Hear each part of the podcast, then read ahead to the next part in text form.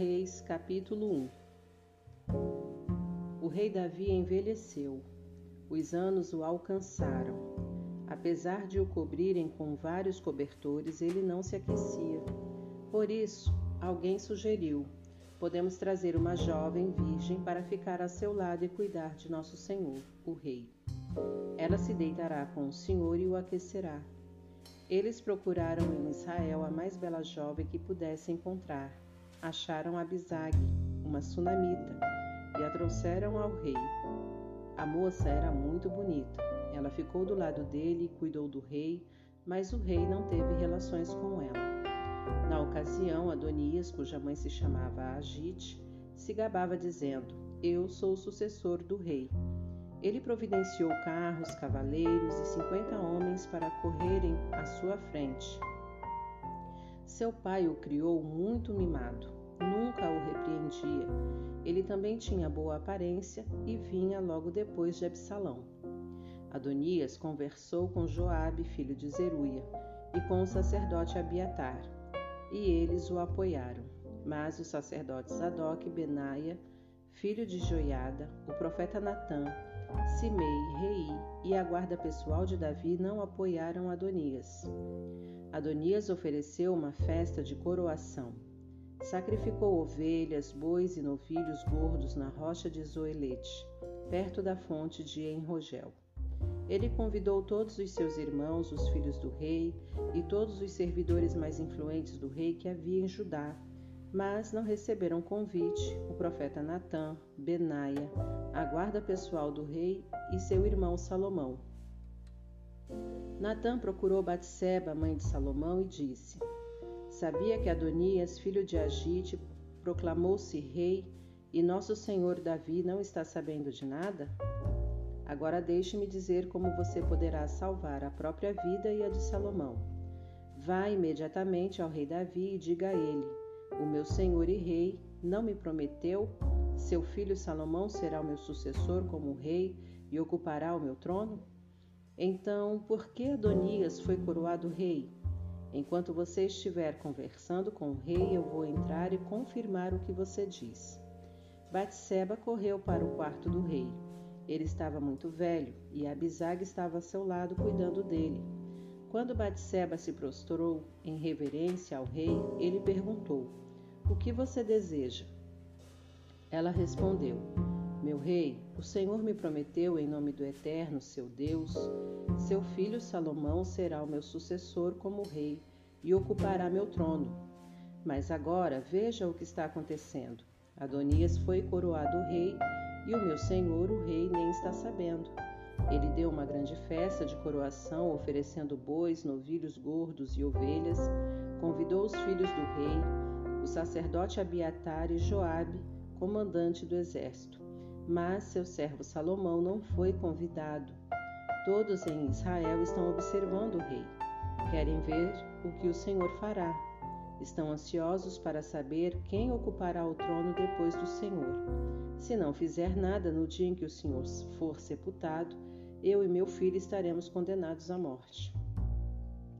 Enquanto ela relatava os fatos ao rei, o profeta Natã chegou ao palácio. O rei foi avisado: O profeta Natã está aqui. Ele veio à presença do rei, prostrou-se com o rosto em terra em reverência. Natã começou a falar: Ó oh, rei, meu senhor, por acaso o senhor disse: Adonias será o meu sucessor como rei e ocupará o meu trono? Pois é o que está acontecendo. Ele deu uma enorme festa de coroação com bois, novilhos gordos e ovelhas. Convidou todos os filhos do rei, os oficiais do exército e o sacerdote Abiatar. Eles estão em grande festa, comendo, bebendo e clamando: Viva o rei Adonias! Mas eu, o sacerdote Zadok, Benaia, filho de Joiada, e seu servo Salomão não fomos convidados. Será que o rei, o meu senhor, está fazendo isso sem o nosso conhecimento, sem nos contar que desejava que Adonias fosse seu sucessor? O rei Davi reagiu imediatamente à notícia e ordenou: Tragam Batseba de volta aqui. Ela voltou ao quarto. O rei prometeu solenemente: Assim como vive o Eterno, o Deus que me livrou de todas as aflições, vou cumprir o que prometi a você em nome do Eterno. Seu filho Salomão será o meu sucessor como rei e ocupará o meu lugar no trono, e farei isso hoje mesmo. Batseba prostrou-se com o rosto em terra, ajoelhada em reverência ao rei, ela disse: Viva para sempre o rei Davi, o meu senhor. O rei Davi disse: Chamem os sacerdotes Adoc, o profeta Natã e Benaia, filho de Joiada. Eles vieram à presença do rei. Davi deu a eles as seguintes ordens: Reúnam o pessoal do palácio, ponham meu filho Salomão sobre a mula real e conduzam o cortejo até Gion. Quando chegarem lá, os sacerdotes Adoc e o profeta Natã ungirão o rei sobre Israel.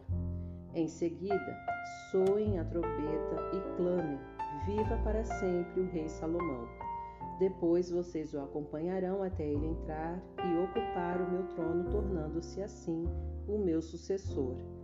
Eu o designei rei sobre Israel e sobre Judá. Benaia, filho de Joiada, apoiou o rei, dizendo: Assim seja, que o eterno Deus do meu senhor, o rei, confirme isso. Assim como o eterno esteve com o rei, o meu senhor, assim esteja com Salomão, e que o seu domínio seja ainda maior que o do meu senhor, o rei Davi. Os sacerdotes Adoc, o profeta Natã, Benaia, filho de Joiada, e a guarda pessoal do rei, os queretitas, os peletitas, desceram, puseram Salomão sobre a mula do rei Davi e o conduziram até Gion. Os sacerdotes Adoc trouxe um frasco, um frasco de azeite do santuário e ungiu Salomão. Fizeram tocar as trombetas e todos gritaram: Viva para sempre o rei Salomão! O povo se juntou à celebração, tocando instrumentos e cantando. O chão tremia com o barulho. Adonias e todos os seus convidados estavam no fim de sua festa de coroação quando receberam a notícia. Quando Joabe ouviu o som da trombeta, perguntou: O que está acontecendo? Por que todo este tumulto? No meio da conversa, Jonatas, filho do sacerdote Abiatar, chegou. Adonias disse: Bem-vindo. Um homem bom e corajoso como você deve trazer boas notícias. Mas Jonatas respondeu: Infelizmente não. O rei Davi acabou de proclamar Salomão rei, e o novo rei tem o apoio dos sacerdotes Zadok, do profeta Natã, de Benaia, filho de Joiada, e dos queretitas e peletitas. Eles puseram Salomão sobre a mula real, os sacerdotes Zadok e o profeta Natã o ungiram rei em Gion, e agora a comitiva está subindo, cantando e festejando. A cidade toda está alvoroçada. É isto mesmo que você está ouvindo. Salomão está sentado no trono, mas não é só isso. Os oficiais do rei foram felicitar o rei Davi, dizendo: Que Deus torne Salomão ainda mais famoso que o Senhor, e o governo dele se estenda além do seu. Mesmo na cama, o rei orou a Deus: Bendito seja o Eterno, o Deus de Israel, que providenciou um sucessor para o meu trono e permitiu que eu vivesse para vê-lo. Os convidados de Adonias, apavorados, se dispersaram. Adonias, com medo de Salomão, refugiou-se no santuário e agarrou-se a uma das pontas do altar. Disseram a Salomão: Adonias está com medo do rei Salomão refugiou-se no santuário e agarrou-se a uma das pontas do altar, dizendo: Não sairei daqui até que o rei Salomão prometa que não vai me matar. Salomão disse: Se ele for um homem de respeito, não cairá sequer um fio de cabelo de sua cabeça. Mas, se ele tem más intenções, será morto. Salomão mandou chamá-lo e o tiraram do altar. Adonias chegou, inclinou-se em respeito diante do rei. Salomão o dispensou. Volte para casa.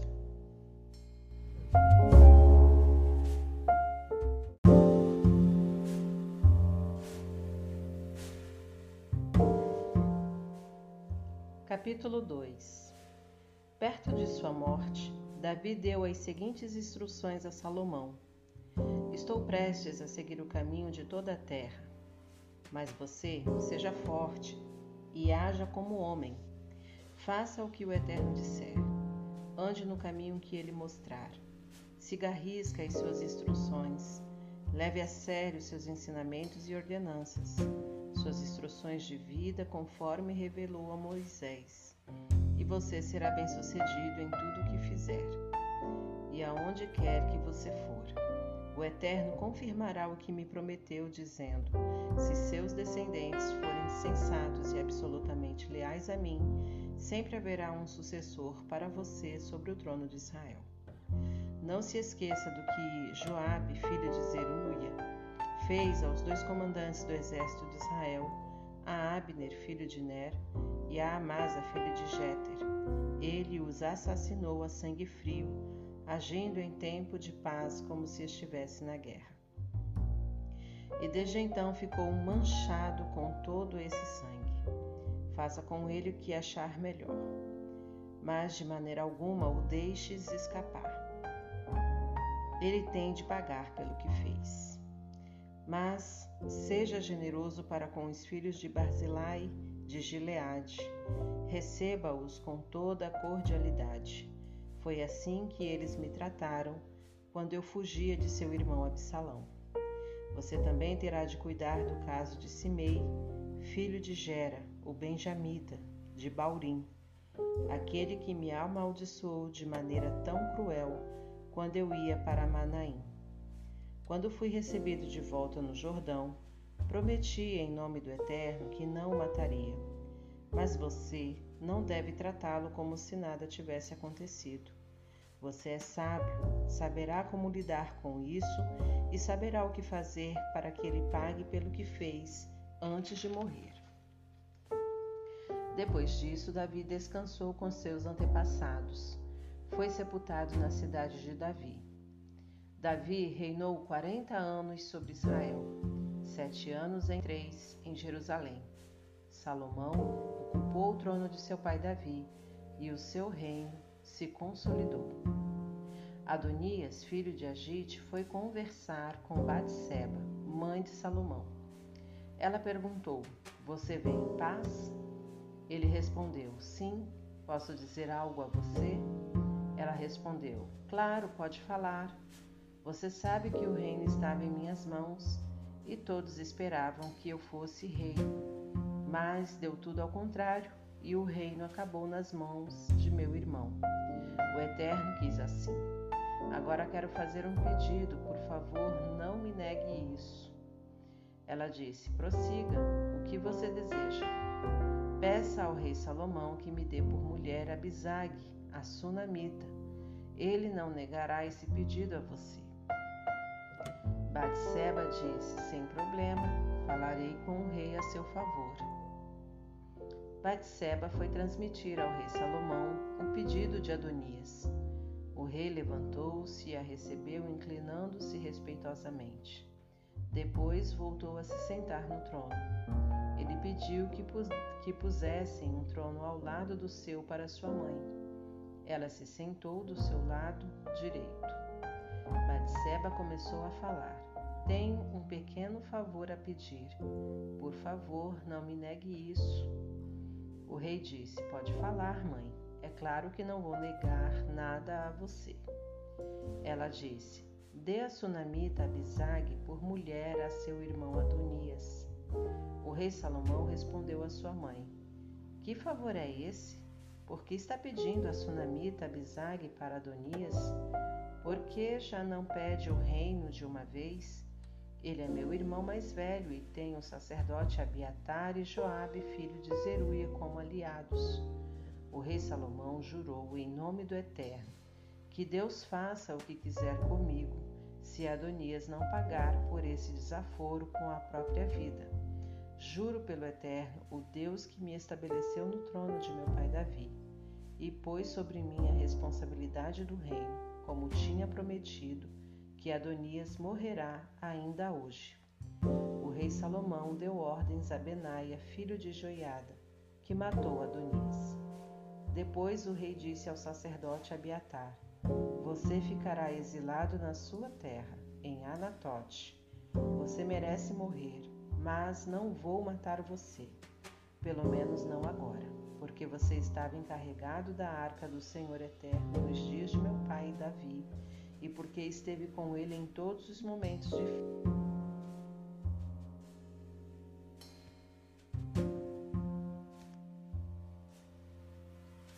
Salomão exonerou Abiatar do sacerdócio do Eterno, em cumprimento à palavra do Eterno em Siló a respeito da família de Eli.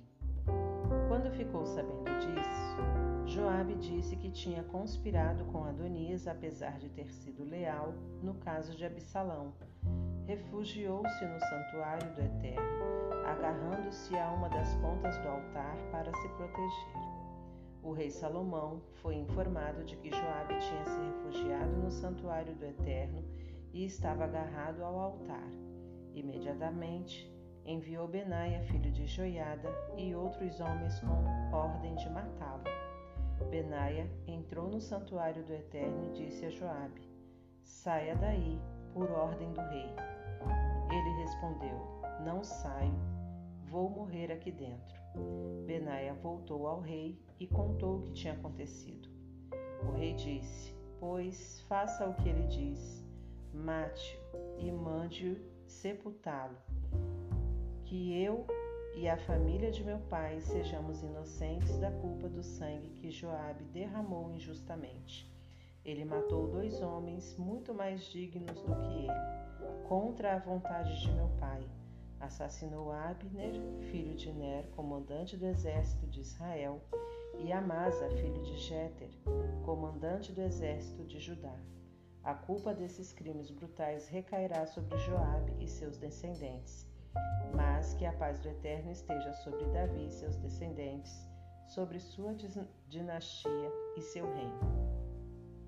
Benaia, filho de Joiada, matou Joabe ele foi sepultado no túmulo da família que ficava no campo. Como substituto de Joabe, o rei designou Benaia, filho de Joiada, comandante do exército, e substituiu Abiatar pelo sacerdote Zadok. Em seguida, o rei mandou chamar Simei e disse a ele: Construa uma casa em Jerusalém. Você vai morar aqui e não poderá mais sair da cidade. Se ultrapassar o limite do vale de Cedron, estará assassinado, assinando a sua sentença de morte. Simei respondeu ao rei: Está bem, seu servo fará exatamente o que o meu senhor, o rei, ordenou. Simei veio morar em Jerusalém. Mas, passado três anos, dois escravos de Simei fugiram para a casa de Aques, filho de Maaca, rei de Gate e alguém disse a Simei: Seus escravos estão em Gate. Simei imediatamente selou seu jumento e foi para Gate, à procura dos seus escravos. Depois de encontrá-los, trouxe-os de volta. Salomão foi informado disto. Simei saiu de Jerusalém, foi até Gate e está de volta. O rei mandou chamar Simei e perguntou: Não fiz você prometer em nome do Eterno e não deixei bem avisado que você não saísse de Jerusalém? Eu não disse que se deixasse a cidade estaria assinando a sua sentença de morte? Você não concordou dizendo: Está bem, farei exatamente o que o Senhor ordenou? Por que então você não cumpriu a promessa feita em nome do Eterno de obedecer à minha ordem? Então o rei disse a Simei: no fundo do seu coração, você tem consciência do mal que causou a meu pai Davi. Agora, o Eterno fará recair sobre você o mal que você fez. Mas o rei Salomão será abençoado, e o reinado de Davi se consolidará sob a proteção do Eterno. Dito isso, o rei ordenou que Benai executasse a sentença, e ele matou Simei o reino se consolidou sob o comando de Salomão.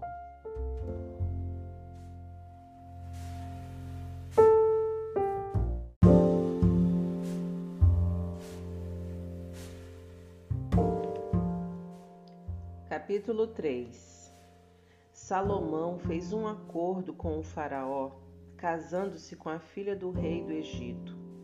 Ele a trouxe para a cidade de Davi até que a construção do palácio real fosse concluída, bem como a do templo do Eterno e a do muro de Jerusalém. Enquanto isso, o povo adorava em santuários locais, porque até então não tinha sido construído um templo ao nome do Eterno. Salomão amava ao Eterno e perseverava em viver de acordo com as determinações de seu pai Davi, mas prestava culto nos santuários locais, oferecendo sacrifícios e queimando incenso. O rei foi oferecer sacrifício em Gibeon, o mais conhecido dos santuários locais. Ele sacrificou ali mil ofertas queimadas sobre o altar. Naquela noite em Gibeão, o Eterno apareceu a Salomão num sonho. Deus disse: O que você deseja? Peça o que quiser. Salomão disse: Foste muito generoso para com o meu pai Davi, e ele se manteve fiel a ti seus relacionamentos eram corretos e justos. Agora, continuas demonstrando este imenso amor, providenciando um sucessor que hoje se assenta no trono dele. Aqui estou. Tu, ó Eterno, meu Deus, fizeste o teu servo reinar no lugar de meu pai Davi. Sou muito jovem e ainda não tenho a experiência necessária para esta tarefa. Mas estou aqui, no meio do povo que escolheste, um povo forte e muito numeroso. Portanto, o meu pedido é este: dá-me um coração compreensível, compreensivo, para conduzir o teu povo, para que eu possa entender bem a diferença entre o bem e o mal Pois quem poderá por si só dirigir um povo tão grande? O Senhor Deus se agradou do pedido de Salomão e disse a ele: Já que não pediu longevidade, riquezas, nem a destruição dos inimigos, mas a capacidade para administrar e governar bem, você terá o que pediu. Vou dar a você um coração sábio e maduro Nunca houve ninguém igual a você antes e nunca haverá depois de você. E como bônus, você também terá riqueza e fama, coisas que não pediu. Nenhum rei da terra se igualará a você. Se você não abandonar os meus caminhos e seguir os ensinamentos que seu pai seguiu, você terá uma vida longa. Salomão acordou e pensou: que sonho! Ele voltou para Jerusalém, pôs-se diante da arca da aliança do Senhor e adorou, sacrificando ofertas queimadas e ofertas de paz. Em seguida, ofereceu um banquete a todos os que estavam a seu serviço. Um dia, duas prostitutas compareceram diante do rei. Uma delas disse: Meu senhor, esta mulher e eu vivemos na mesma casa. Enquanto estávamos juntas, eu tive um bebê. Três dias depois, ela também teve um bebê. Não tinha mais ninguém na casa. E o bebê desta mulher morreu durante a noite. Quando ela, dormindo, deitou sobre a criança. Eu dormia profundamente. Então ela se levantou, pegou o meu filho e o pôs ao seu lado. E depois acomodou o filho morto ao meu lado. Quando acordei de madrugada para amamentar meu filho, estava ali o bebê morto. Mas, depois de clarear o dia, percebi que não era o meu bebê. A outra mulher interrompeu: Não foi assim. O bebê vivo é meu, o morto é que é seu. A primeira mulher protestou: De jeito nenhum. Seu filho está morto o meu é o que está vivo. E começaram a bater boca diante do rei. O rei disse: O que devemos fazer? Você diz que o filho vivo é seu e o morto é dela. Ela diz que não, que o morto é o seu e o vivo é dela. Depois de refletir alguns momentos, o rei ordenou: Tragam-me uma espada. E trouxeram a espada para o rei. Ele ordenou: Cortem o bebê vivo em dois. Deem metade para uma e metade para outra. A verdadeira mãe do bebê vivo, comovida pelo filho, disse: Não, meu senhor, dê a ela o bebê, mas não o mate. Mas a outra disse: Se não posso ficar com ele, você também não ficará. Pode cortar o bebê. O rei deu seu veredito: Deem o bebê vivo à primeira mulher. Ninguém matará o bebê. Ela é a verdadeira mãe. A notícia sobre a perspicácia do rei se espalhou por todo Israel. Todos ficaram admirados de sua capacidade de julgar, sabendo que era a sabedoria proveniente do Eterno.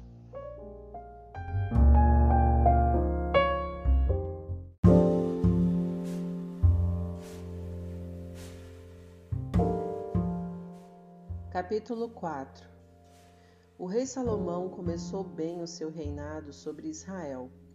Estes eram os principais oficiais de seu governo: o sacerdote Azarias, filho de Zadok, secretários Elioref e Aías, filhos de Sisa, historiador Josafá, filho de Ailude, comandante do exército Benaia, filho de Joiada, sacerdotes Zadok e Abiatar, superintendente dos administradores regionais, Azarias, filho de Natã, sacerdote e conselheiro do rei, Zabude, filho de Natã, administrador do palácio, Aizar, supervisor do, dos trabalhos forçados, Adonirão, filho de Ábida, Salomão tinha doze administradores regionais distribuídos em Israel.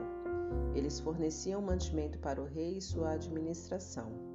Cada um era responsável por fornecer o mantimento durante um mês do ano. Estes são os nomes deles: Ben-Ur, nos montes de Efraim, Ben-Dequer, em Macás, Saalbim, Bet-Semes e Elon-Bet-Anã, Ben resede em Arubote, Socó e em toda a região de Éfer, Ben Abinadab em Nafote Dor, ele era casado com Tafate, filha de Salomão, Baaná, filho de Ailude, em Taanac e em Meguido, e em toda a Bet-Sean, perto de Zaretã, abaixo de Jezreel, desde Bet-Sean até Abel-Meolá, adiante do território de Joquimeão. Ben-Jeder, em Ramote Gileade, nas aldeias de Jair, filho de Manassés, em Gileade e na região de Argob, em Bazã, junto com suas sessenta cidades, muradas e com trancas de bronze nas portas.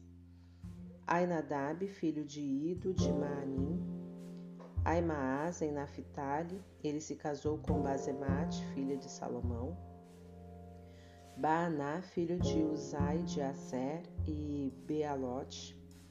Josafá, filho de Parua, em Issacar. Simei, filho de Elá, em Benjamim. Geber, filho de Uri, em Gileade, a terra de Seom, rei dos amorreus, e de Og, rei de Bazã. Ele administrava sozinho todo o distrito. A população de Judá e de Israel tinha crescido muito, era numerosa como a areia da praia. Todas as suas necessidades eram supridas. O povo comia, bebia e estava contente. Salomão dominava sobre todos os reinos desde o rio Eufrates a leste até o território dos filisteus a oeste, estendendo-se até a fronteira do Egito. Estes reinos pagavam impostos e estiveram sob o domínio de Salomão durante toda a sua vida. O suprimento diário do palácio de Salomão era 30 tonéis de farinha da melhor qualidade, 60 tonéis de farinha comum, 10 novilhos gordos, vinte bois de pasto, cem ovelhas, veados, gazelas, corças e aves domésticas em grande número. Salomão dominava sobre os reinos e reis a oeste do rio Eufrates, de Tifsa a Gaza. Todo o território estava em paz. Durante a vida de Salomão, todos os habitantes de Israel e Judá, desde Dan ao norte até Berseba ao sul, viviam em segurança e tinham saúde. Todos estavam satisfeitos com o que possuíam.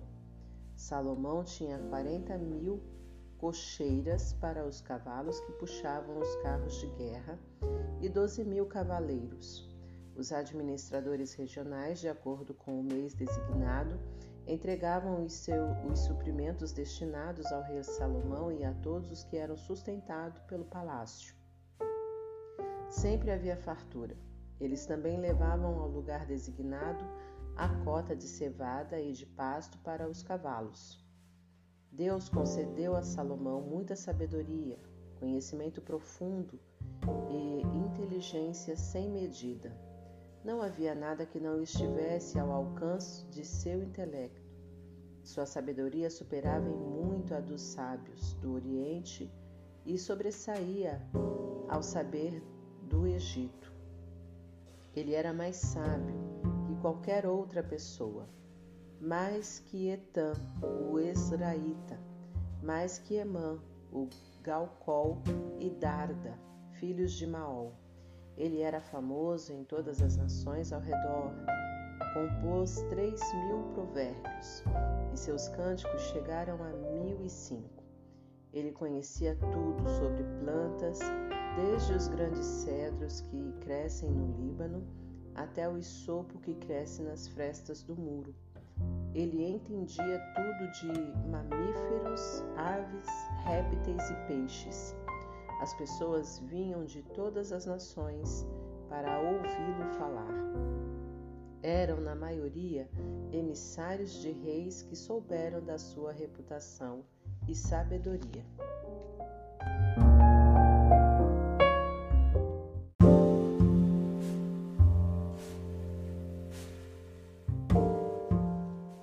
Capítulo 5 Irão, rei de Tiro, quando soube que Salomão tinha sido coroado rei no lugar de Davi, mandou embaixadores a Israel.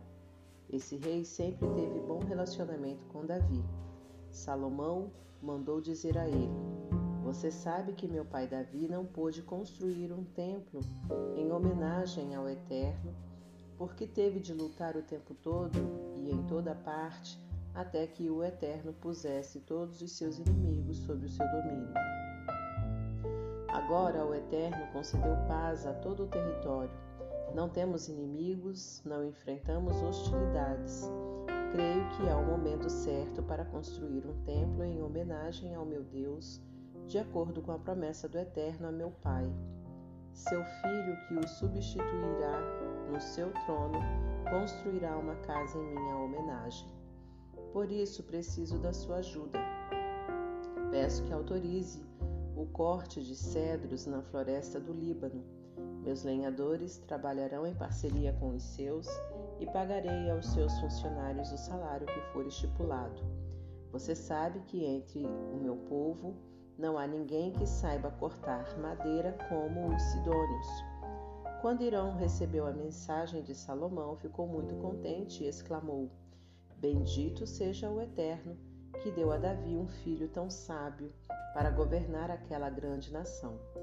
Ele mandou dizer a Salomão: Recebi seu pedido de cedros e pinheiros.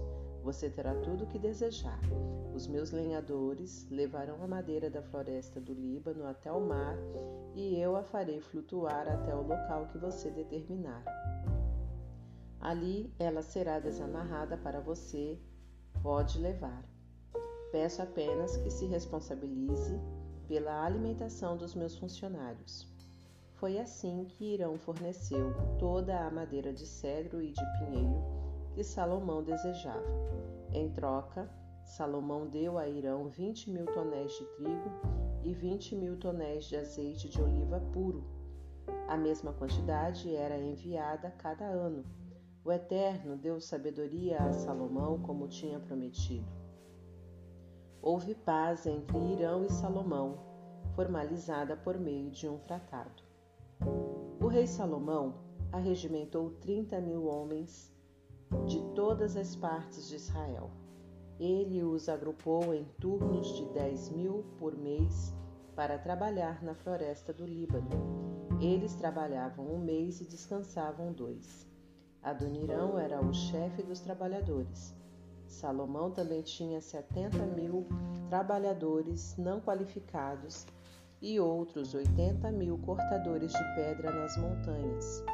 Tinha ainda 3.300 mestres de obra para supervisionar o trabalho e os funcionários. Seguindo as ordens do rei, eles transportavam enormes blocos de pedras que serviriam de fundação para o templo. Os construtores de Salomão e de Irão, em parceria com os homens de Gebal, cortaram e prepararam a madeira e as pedras para a construção do templo.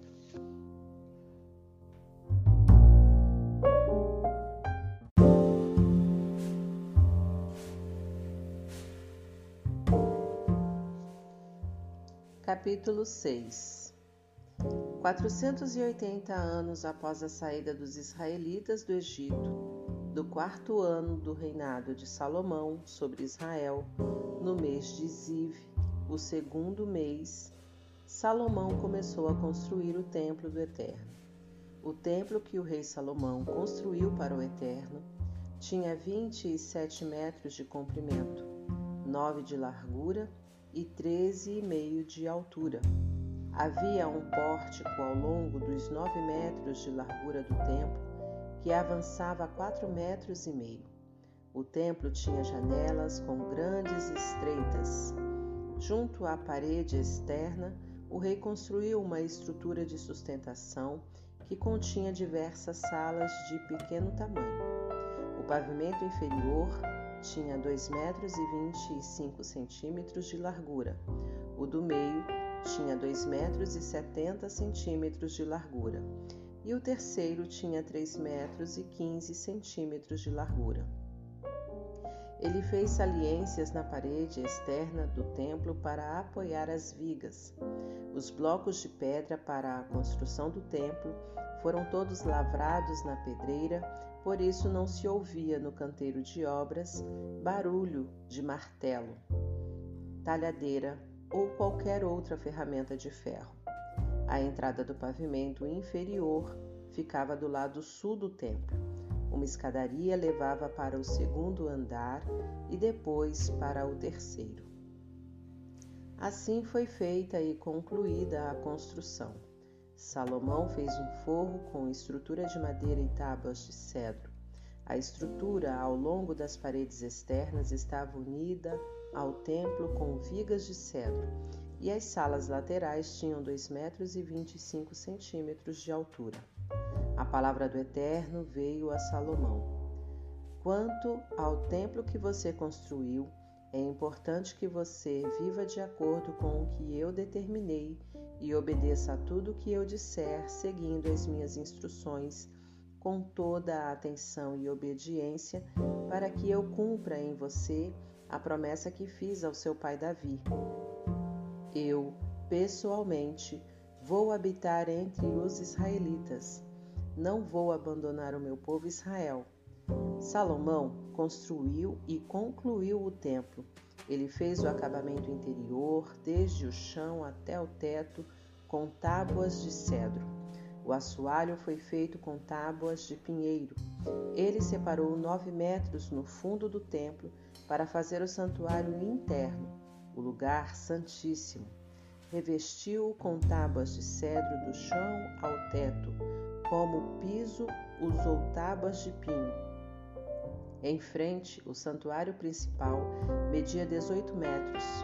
Todo o interior do templo era revestido de cedro entalhado com desenhos de frutas e flores. Não se via nenhuma pedra. Tudo foi revestido com madeira.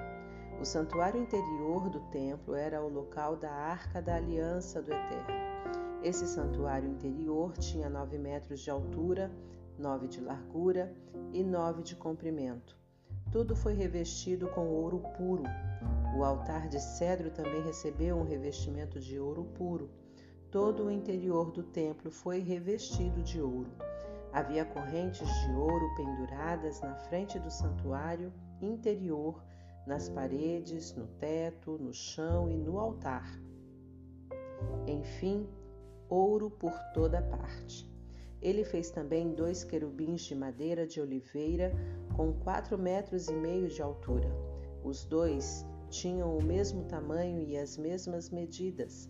As asas abertas mediam dois metros e vinte e cinco centímetros, de uma ponta à outra da asa. Eram quatro metros e meio. Ele pôs os querubins no santuário interior as asas abertas dos dois querubins se estendiam por toda a extensão da sala. A ponta da sala de um querubim tocava a parede de um lado e a ponta da asa do outro querubim tocava a parede do outro lado. No meio, as asas se tocavam. Os querubins também foram revestidos de ouro também entalhou figuras de querubins, palmeiras e botões de flores em todas as paredes do santuário principal e do santuário interior. O assoalho, tanto no interior quanto no exterior, também foi revestido de ouro. Ele fez portas de madeira de oliveira para a entrada do santuário interior. Os batentes tinham cinco lados. As portas também eram entalhadas com querubins palmeiras e flores e revestidos de ouro. Da mesma forma, ele construiu a entrada do santuário principal com batentes de madeira de oliveira. Mas esses batentes tinham quatro lados. As portas eram de pinho com duas folhas. Cada folha da porta abria separadamente. Elas também eram entalhadas com querubins, palmeiras e flores e revestidos de ouro batido. Ele construiu o pátio interno com três camadas de pedras lavradas e uma última camada de tábuas de cedro. O alicerce do templo do Eterno foi lançado no quarto ano, no mês de Ziv. A construção foi terminada em todos os detalhes, tudo conforme o planejado, no décimo primeiro ano, no mês de Bu, o oitavo mês. Salomão levou sete anos para construir o templo.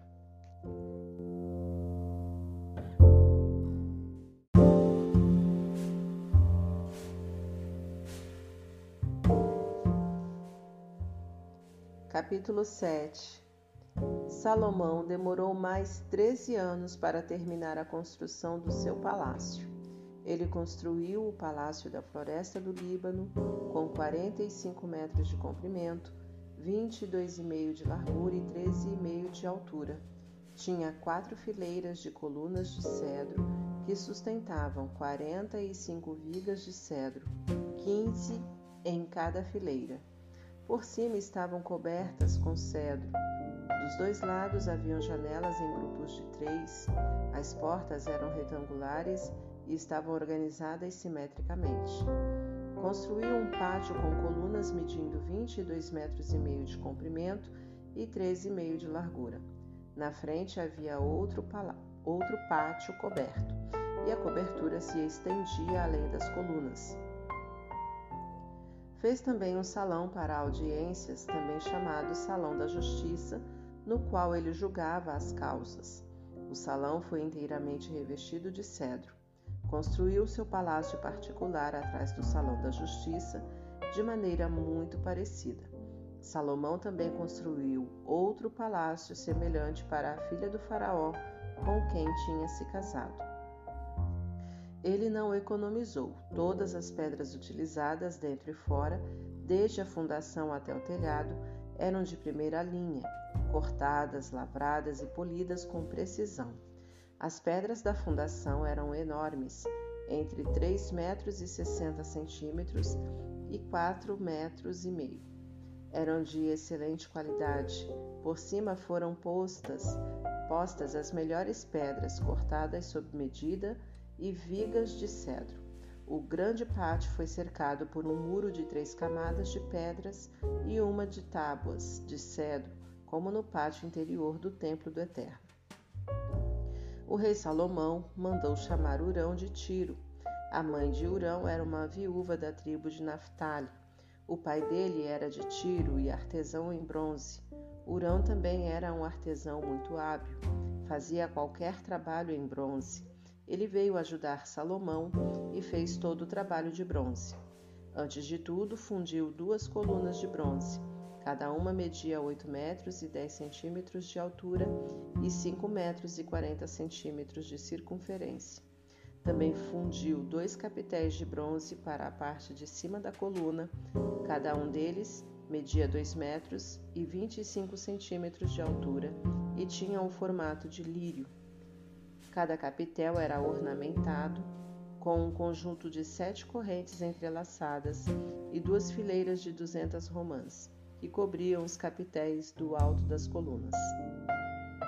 Ele levantou as colunas do pórtico à entrada do templo. À coluna do lado sul, ele deu o nome de Segurança, Jaquim, e a do lado norte, Estabilidade, Boaz. Os capitéis no alto das colunas tinham o formato de lírios.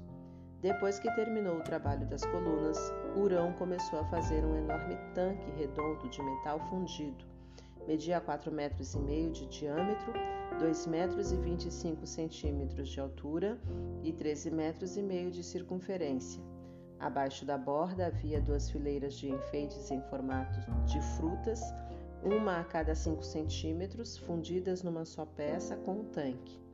O tanque apoiava-se sobre doze touros, três voltados para o norte, três voltados para o oeste, três para o sul e três para o leste. A cabeça dos touros ficava para fora e o tanque repousava sobre as costas dos touros. A espessura do tanque era de quatro dedos e a borda tinha acabamento como de um cálice ou como um lírio. Tinha capacidade para 40 mil litros. Urão também fez dez suportes de bronze. Cada um media 1,80 m de largura e de comprimento 1,35 m de altura. Do lado havia painéis presos à moldura. Havia neles figuras de leões, bois e querubins gravados.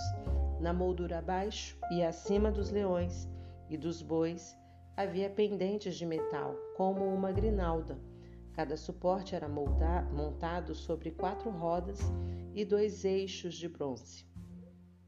As molduras eram fundidas com obras ornamentais.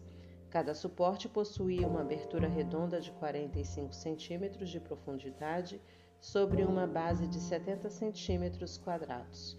O suporte apropriadamente era quadrado. Os eixos eram presos sob o suporte e as rodas nos eixos. As rodas mediam 70 centímetros de diâmetro e eram como de carruagem. Eram feitas inteiramente de bronze, fundido, os eixos, as rodas, os raios e os cubos. Em cada canto do suporte havia um cabo fundido numa peça com o suporte. No alto do suporte havia um aro de 22 centímetros de altura. As molduras e os cabos estavam fundidos com o suporte. Toda a superfície era gravada com querubins, leões e palmeiras, rodeadas com um entalhe de grinaldas. Todos os suportes eram idênticos e fundidos no mesmo molde. Ele também fez dez pias de bronze, uma para cada suporte, com capacidade para 800 litros, com 1,80m de diâmetro. Pôs cinco desses suportes no lado sul do templo e cinco no lado norte. O tanque foi posto no canto sudeste do templo. Urão terminou todos os utensílios, baldes, pás e bacias.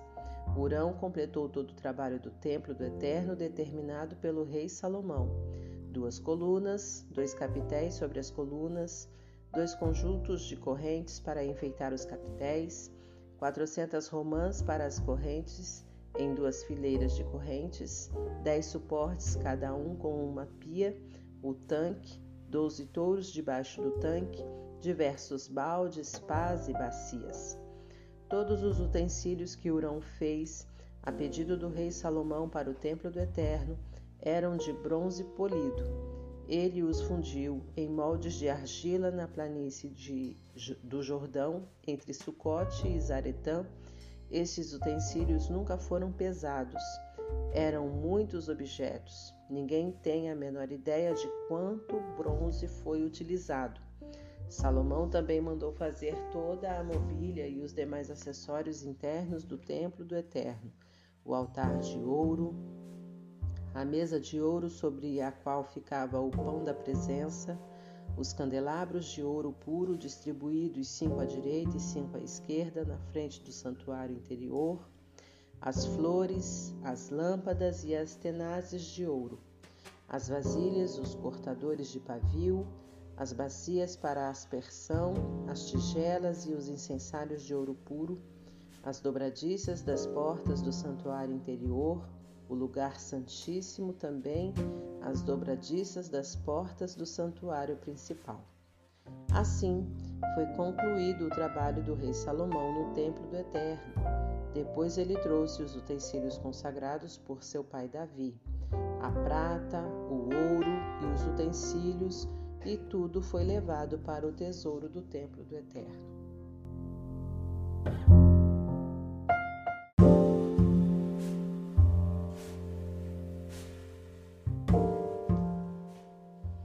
Capítulo 8 Para celebrar o encerramento dos trabalhos, o rei Salomão convocou todos os líderes de Israel, os chefes das tribos e dos clãs patriarcais, para trazer a arca da aliança do Eterno de Sião, a cidade de Davi. Todo o Israel se reuniu diante do rei Salomão no mês de Etanim, o sétimo mês, para a grande festa de outono. Com todos os líderes de Israel presentes, os sacerdotes carregaram a arca do Eterno e a levaram junto com a tenda do encontro e seus utensílios sagrados. O rei Salomão e toda a comunidade de Israel estavam diante da arca adorando e sacrificando muitas ovelhas e bois. Eram tantos animais que não se podia contar. Os sacerdotes levaram a arca da aliança do Eterno ao lugar designado no santuário interior o lugar santíssimo. Sob as asas dos querubins, as asas abertas dos querubins se estendiam sobre a arca e suas varas. As varas eram tão compridas que as pontas podiam ser vistas da entrada do santuário interior. De mais longe não era possível vê-las. Elas continuam lá até hoje. Dentro da arca estavam apenas as duas tábuas de pedra que Moisés tinha guardado ainda no Horebe, onde o Eterno fez uma aliança com Israel depois de tirar o seu povo do Egito. Quando os sacerdotes saíram do lugar santíssimo, uma nuvem encheu o templo do Eterno. Os sacerdotes não puderam cumprir suas obrigações sacerdotais por causa da nuvem, pois a glória do Eterno encheu o templo. Então Salomão orou o Eterno disse que habitaria numa nuvem escura na qual ninguém poderia vê-lo. Ó Deus, eu construí este majestoso templo como sinal permanente da tua presença invisível. Depois o rei virou-se para a comunidade e abençoou o povo. Bendito seja o Eterno, Deus de Israel, que falou pessoalmente a meu pai Davi, pois agora ele cumpriu o que tinha prometido, dizendo: Desde que eu trouxe o meu povo de Israel do Egito, não separei uma cidade entre as tribos de Israel para construir um templo em que, em que estabelecesse o meu nome. Mas escolhi Davi para governar sobre o meu povo. Meu pai Davi queria construir um templo para a honra do nome do Eterno, o Deus de Israel. Mas o Eterno disse: Não é, é bom saber que você deseja construir um templo para me honrar mas não será você, e sim seu filho, que o construirá para a honra do meu nome. O Eterno cumpriu o que prometeu. Eu sou o sucessor de meu pai Davi, no governo de Israel, como o Eterno prometeu. Construí um templo para honrar o Eterno, Deus de Israel, e designei um lugar para a arca, que contém os termos da aliança que o Eterno fez com nossos antepassados quando os tirou do Egito Diante de toda a comunidade de Israel, Salomão ficou de pé diante da arca levantou as mãos ao céu e orou: Ó Eterno, Deus de Israel, não há Deus igual a ti, em cima nos céus ou embaixo na terra, que guarde fielmente a aliança com os seus servos e tenha um amor inabalável pelos que vivem em sincera obediência aos teus caminhos. Tu cumpriste a promessa feita a meu pai Davi. Fizeste exatamente o que tinhas prometido. A prova disso está diante dos olhos, dos nossos olhos hoje. Ó Eterno, Deus de Israel, continua guardando as promessas feitas ao meu pai Davi, quando disseste: Você sempre terá um descendente para representar o meu governo sobre o trono de Israel, com a condição de que seus descendentes sejam fiéis a mim, como você é. Ó Deus de Israel, que isso aconteça, confirma e concretiza essas promessas. É possível Deus morar no nosso meio? Nem o próprio universo é suficiente para conter o seu ser, muito menos o templo que construí. Mesmo assim, ouso pedir. Atenta para minha oração de intercessão e súplica, ó Eterno, Deus meu. Ouve a minha insistente oração que faço diante de ti. Olha para este templo dia e noite o lugar a respeito do qual disseste: Aqui o meu nome será honrado. Ouve a oração que faço aqui. Ouve da tua habitação no céu e perdoa o pecado. Quando alguém ofender o próximo e decidir corrigir o erro, apresentando-se diante do teu altar neste templo e orar a ti, ouve do céu e age com justiça Julga os teus servos, permitindo que o ofensor pague pela ofensa e livra o ofendido de toda acusação. Quando teu povo Israel for derrotado pelo inimigo por ter pecado contra ti, e vier te buscar neste templo, reconhecendo o teu domínio com uma súplica fervorosa, ouve na tua habitação do céu, perdoa o pecado do teu povo Israel e traze-o de volta para a terra que deste aos seus antepassados.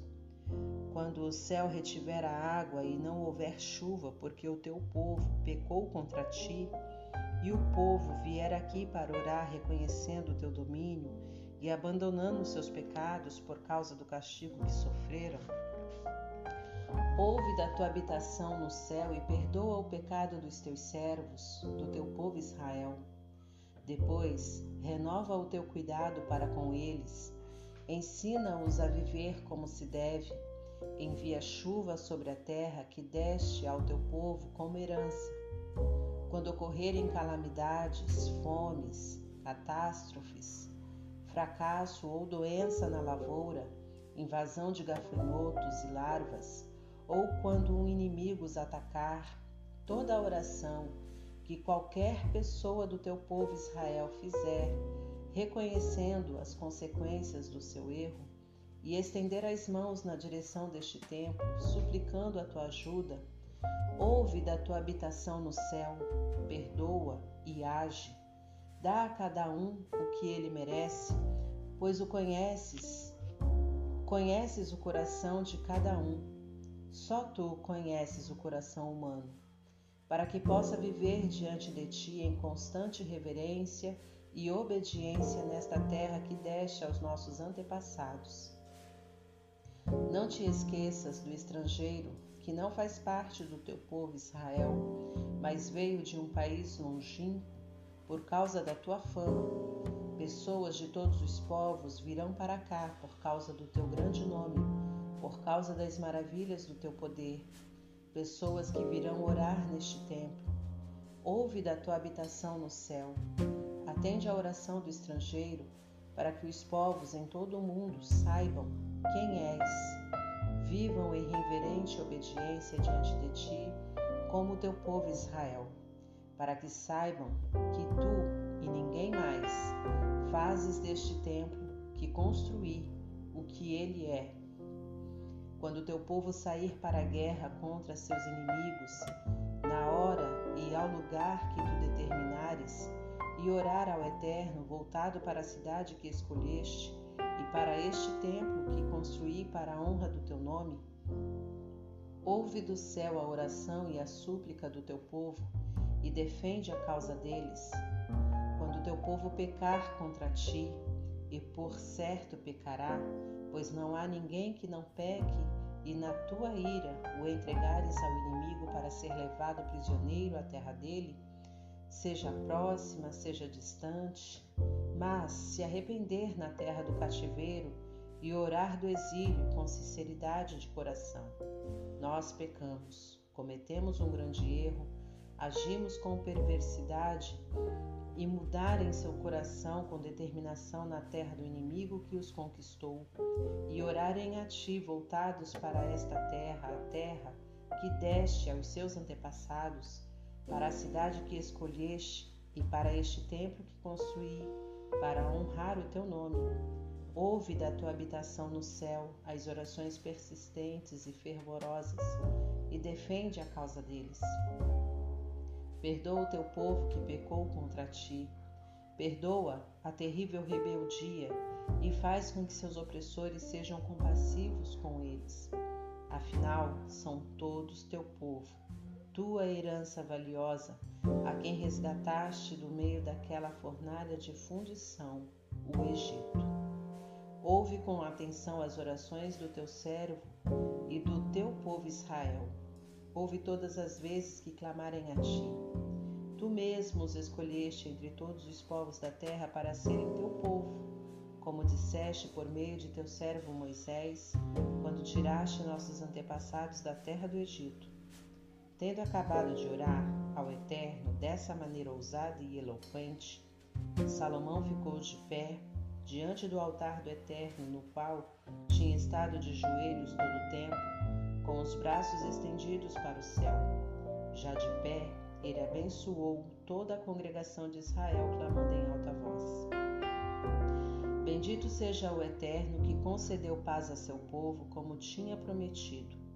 Nenhuma de todas as maravilhosas promessas que fez por meio de Moisés se perdeu. Que o Eterno nosso Deus esteja conosco, assim como esteve com os nossos antepassados, e nunca desista de nós nem nos abandone. Que estejamos sempre atentos e dedicados a Ele e assim possamos seguir o caminho que traçou para nós, atentando para as suas orientações, andando no compasso e no ritmo que Ele estabeleceu para nossos antepassados. Que as palavras que proferi na presença do Eterno estejam sempre diante dele, dia e noite, para que ele faça o que é certo para mim e garanta justiça para seu povo Israel dia após dia. Então todos os povos da terra saberão que o Eterno é o Deus verdadeiro e que não há outro Deus. Quanto a vocês, vivam em total obediência ao Eterno, nosso Deus, seguindo o caminho que ele traçou para nós. Estejam atentos a tudo que ele nos mostrou hoje. O rei e todo Israel adoraram oferecendo sacrifícios ao Eterno. Salomão apresentou ofertas de paz, sacrificou ao Eterno vinte e dois mil bois e cento e vinte mil ovelhas. Foi assim que todo Israel e o rei dedicaram o templo do Eterno. Naquele mesmo dia, o rei dedicou a parte central do pátio que ficava diante do templo do Eterno para uso sagrado. Ali ele sacrificou ofertas queimadas e ofertas de cereal e a gordura das ofertas de paz pois o altar de bronze não comportava todas essas ofertas. Foi assim que Salomão celebrou a festa do outono com todo Israel. Havia muita gente, desde o extremo nordeste, em Lebo-Amate, até o extremo sudoeste, no ribeiro do Egito, uma grande multidão. A festa durou sete dias e depois mais sete, duas semanas de festa. Depois ele os despediu povo abençoou o rei e voltou para casa. Todos entusiasmados, com o coração agradecido por todas as coisas boas que o Eterno tinha feito pelo seu servo Davi e por todo o povo de Israel.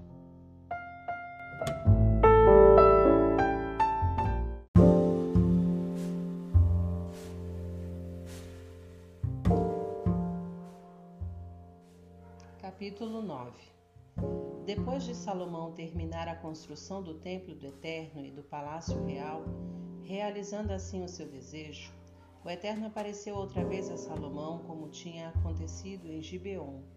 O Eterno disse: Ouvi atentamente sua oração e suas súplicas fervorosas. Já santifiquei o templo que você construiu. O meu nome está firmado nele para sempre e os meus olhos e meu coração estarão sobre ele para sempre. Quanto a você, se viver diante de mim, como seu pai Davi, que tinha um coração puro e um procedimento correto, se agir conforme as minhas instruções, se respeitar as minhas orientações e a minha correção, eu mesmo vou garantir a sustentação do seu reinado sobre Israel a mesma garantia que dei a seu pai Davi. Você sempre terá um descendente sobre o trono de Israel. Mas, se você e seus descendentes me traírem e desprezarem as minhas instruções e a minha correção, e se associarem a deuses estranhos, prestando culto a eles e servindo-lhes, a garantia será suspensa. Eliminarei Israel da terra e rejeitarei o templo que acabei de santificar para a honra do meu nome. Israel será reduzido a nada e será ridicularizado entre todos os povos da terra. Esse majestoso templo será objeto de desprezo. Pessoas estranhas passarão por ele balançando a cabeça e dizendo: O que aconteceu aqui? Por que ele está em ruínas? E alguém dirá: O povo que vivia aqui traiu o Eterno, seu Deus, que tirou seus antepassados do Egito. Eles se associaram a deuses estranhos, adoraram e serviram a outros deuses. Foi isso que aconteceu. O Eterno permitiu essa destruição. Depois de 20 anos de construção do Templo do Eterno e do Palácio Real, Salomão deu de presente ao rei Irão de Tiro, como retribuição, vinte cidades do distrito da Galiléia. Irão tinha fornecido todo o cedro, pinho e ouro que Salomão tinha desejado. Irão saiu de Tiro para conhecer as cidades, mas não gostou do que viu. Ele disse: Que presente é esse, meu amigo? Que cidades mais inúteis! Até hoje o povo se refere assim àquelas cidades.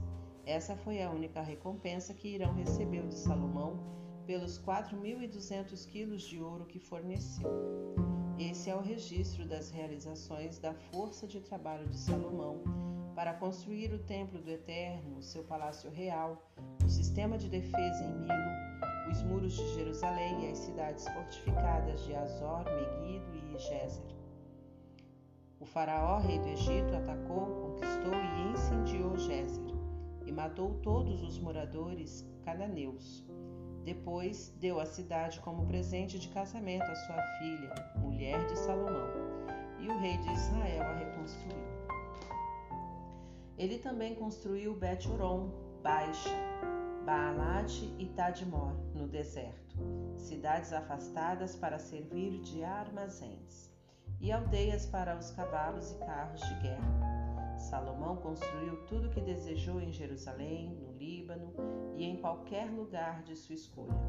Os remanescentes dos antigos habitantes da terra, os amorreus, os hititas, os ferezeus, os heveus, os jebuseus, ou seja, os não israelitas, sobreviventes das guerras, Salomão arregimentou para trabalhos forçados.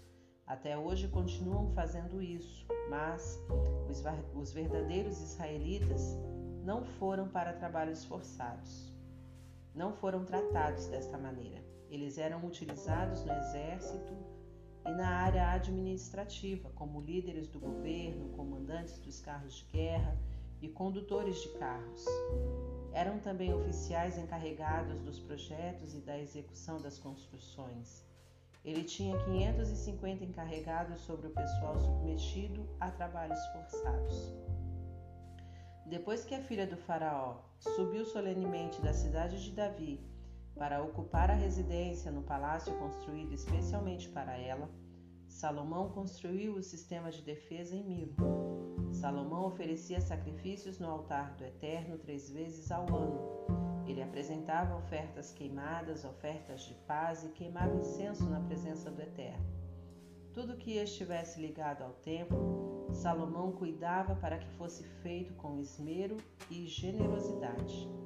O rei Salomão também fabricou navios em Enzion-Geber, perto de Elat, em Edom, no litoral do Mar Vermelho. Irão enviou marinheiros experientes para auxiliar os marinheiros de Salomão. Eles foram até Ofir, de onde trouxeram 16 toneladas de ouro para Salomão.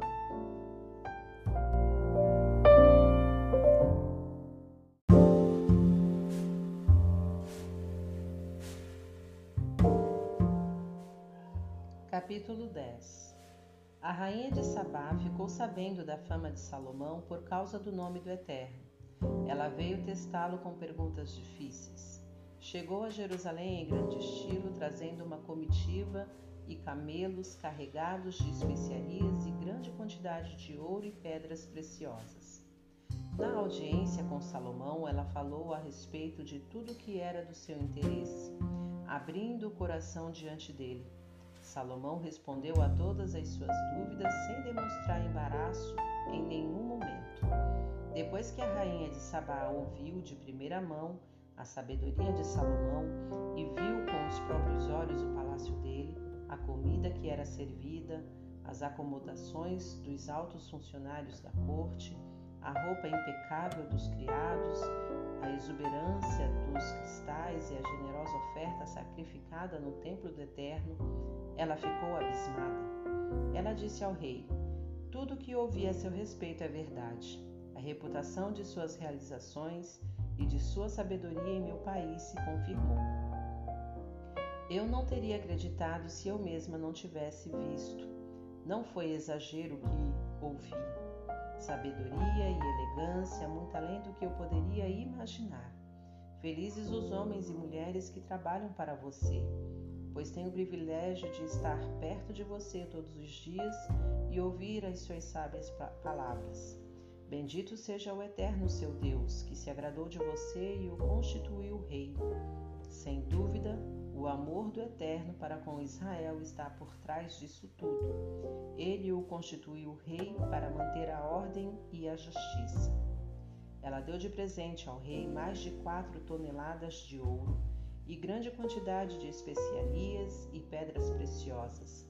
Nunca se viu tantas especiarias juntas quanto as que a rainha de Sabá trouxe para Salomão.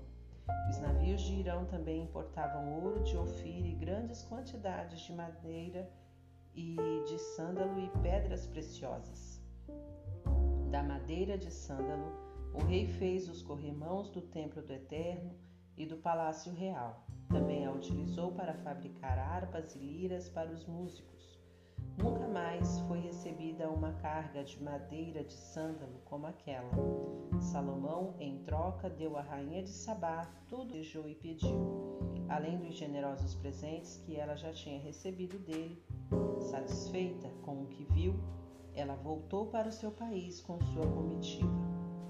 Salomão recebia todos os anos 25 toneladas de ouro, sem contar o que recebia de impostos e de lucro do comércio com mercadores e diversos reis e governadores. O rei Salomão mandou fazer duzentos escudos grandes de ouro batido. Cada escudo pesava três quilos e seiscentos gramas. Fez também trezentos escudos menores de um quilo e oitocentos gramas de ouro batido cada um. Ele guardou os escudos no palácio da floresta do Líbano rei construiu um imenso trono de marfim revestido de ouro puro. O trono tinha seis degraus e o seu encosto era arredondado. Ao lado de cada braço do trono havia um leão. Na ponta de cada degrau também havia um leão. Não havia um trono parecido com esse nos reinos ao redor. Todas as taças do rei Salomão eram feitas de ouro puro assim como todos os utensílios do palácio da floresta do Líbano. Na época não se fazia nada de prata, pois era material barato e muito comum. O rei tinha uma frota de navios que viajava junto com os navios de Irão. A cada três anos, a frota trazia uma carga de ouro, prata, marfim, macacos e pavões. O rei Salomão era o mais sábio e rico de todos os reis da terra. Ele superava todos eles. Gente de todos os cantos da terra vinha conhecer Salomão e sorver, sorver um pouco da sabedoria que Deus tinha dado a ele. Todos os anos os visitantes chegavam em grandes levas e todos traziam presentes, artigos de ouro e de prata, roupas, armas modernas, especiarias exóticas, cavalos e mulas. Salomão juntou carros e cavalos, mil e quatrocentos carros e doze mil cavalos. Ele os deixava em cidades reservadas especialmente para eles, e também em Jerusalém. O rei fez que a prata fosse comum como pedra, e o cedro como as figueiras da, das planícies. Seus cavalos eram importados do Egito e da Cilícia, adquiridos pelos agentes do rei. Os carros do Egito custavam 7 quilos e 200 gramas de prata, e um cavalo cerca de 1 kg e 800 gramas de prata. Salomão os comercializava com os palácios reais dos hititas e dos arameus.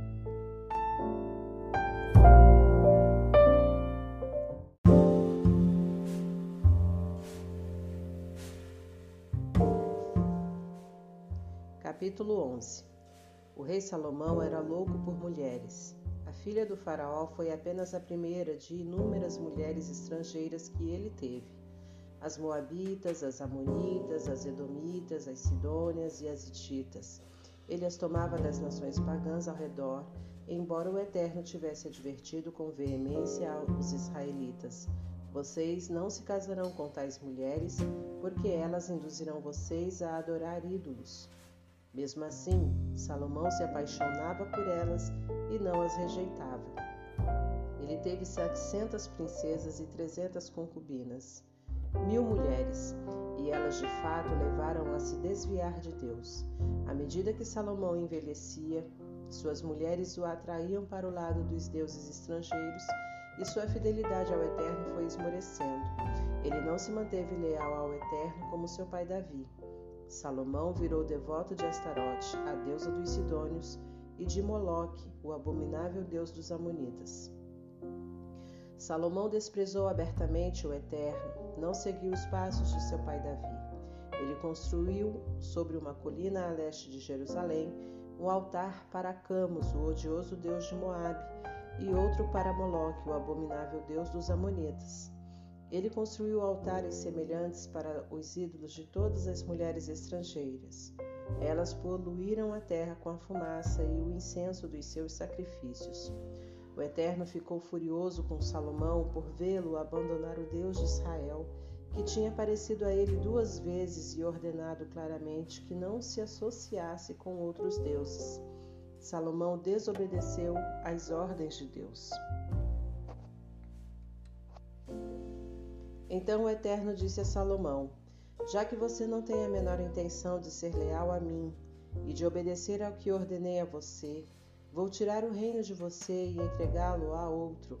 Mas, por respeito a seu pai Davi, não farei isso durante sua vida. Seu filho pagará por isso. Vou arrancar o reino da mão dele. Mesmo assim, não vou tirar tudo. Uma tribo ficará por respeito ao meu servo Davi e a Jerusalém, cidade que escolhi. O Eterno incitou Haddad, descendente do rei Edom, a atacar Salomão. Muito tempo antes, quando Davi destruiu Edom, Joabe, comandante do exército, a caminho de enterrar os mortos, massacrou todos os homens de Edom. Joabe e o seu exército permaneceram na região seis meses e nesse tempo mataram todos os homens de Edom. Haddad, que era um garoto na época, fugiu com alguns edomitas que trabalhavam para seu pai. Eles viajaram por Midian e chegaram a Parã. Juntaram-se com alguns homens em Parã e foram para o Egito. O faraó deu casa, comida e até um pedaço de terra para Haddad. O rei do Egito gostou tanto dele que deu a ele em casamento uma irmã de sua mulher, a rainha Táfnis. Ela deu à luz um filho, Genubate, que foi criado como membro da família real. O menino cresceu no palácio com os filhos do faraó. Ainda no Egito, Haddad soube que Davi e Joabe, comandante do exército, haviam morrido. Ele pediu ao faraó: Despeça-me com sua bênção, quero voltar para o meu país. O faraó perguntou: Mas por quê? Por que você nos deixaria? Alguma coisa desagradando a você? Haddad respondeu: Não tenho do que reclamar, mas quero voltar para o meu país. Por favor, deixe-me ir. Deus levantou outro adversário contra Salomão, Rezon, filho de Eliada, que tinha desertado de seu senhor Adadezer, rei de Zobá. Depois que Davi tinha massacrado os arameus, Rezon tinha regimentado um bando de sujeitos de má índole e era o líder deles. Mais tarde, eles se transferiram para Damasco, e ali Rezon se tornou o rei da cidade. Haddad e Rezon foram um espinho para Israel durante toda a vida de Salomão. Haddad foi rei da Síria e odiava Israel. A última gota foi Jeroboão, filho de Nebate, que se rebelou contra o rei. Ele era efraimita de Zeredá, e sua mãe era uma viúva chamada Zerua. Ele trabalhava na administração do governo de Salomão. Ele se rebelou porque Salomão construiu uma defesa, o Milo, e restaurou as fortificações destruídas da época de seu pai Davi. Jeroboão era competente e hábil na área da construção. Quando Salomão viu que ele era um trabalhador dedicado, encarregou-o do trabalho forçado na tribo de José. Certo dia, Jeroboão saía de Jerusalém e encontrou com Aías, o profeta de Siló, que vestia uma capa nova. Os dois estavam sozinhos naquele lugar deserto da estrada, e Aías tirou a capa e cortou-a em doze pedaços. Ele disse a Jeroboão: Fique com estes dez pedaços, pois a ordem do Eterno, Deus de Israel, é esta: Veja o que estou fazendo. Estou arrancando o reino das mãos de Salomão e dando a você dez tribos. Por respeito a meu servo Davi e a Jerusalém, a cidade que escolhi, ele ficará com uma tribo. O motivo é que ele me abandonou e foi servir a Astarote, deusa dos Sidônios, Camus, deus dos Moabitas, e Moloque, deus dos Amonitas. Ele não segue mais as minhas orientações, ignora a minha vontade e não segue as minhas instruções e desobedece às minhas ordens. É bem diferente de seu pai.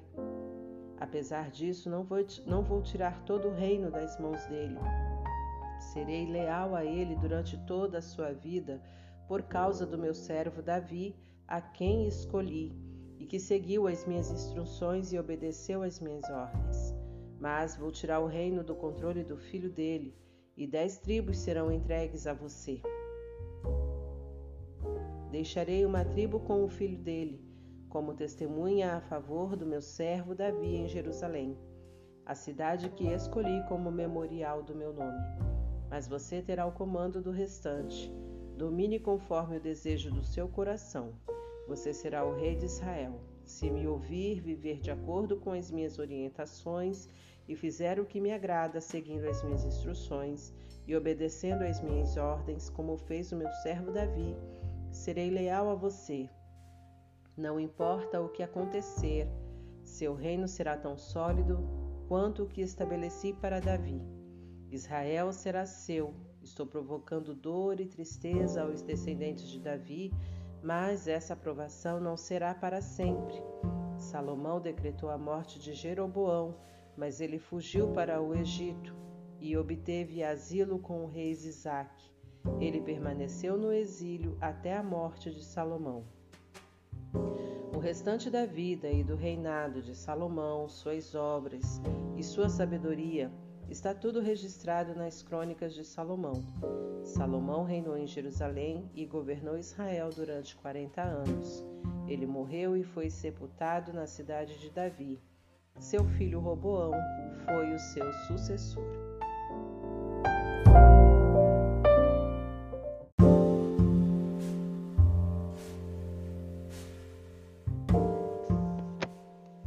Capítulo 12 Roboão foi para Siquém, onde todo Israel tinha se reunido para coroá-lo rei.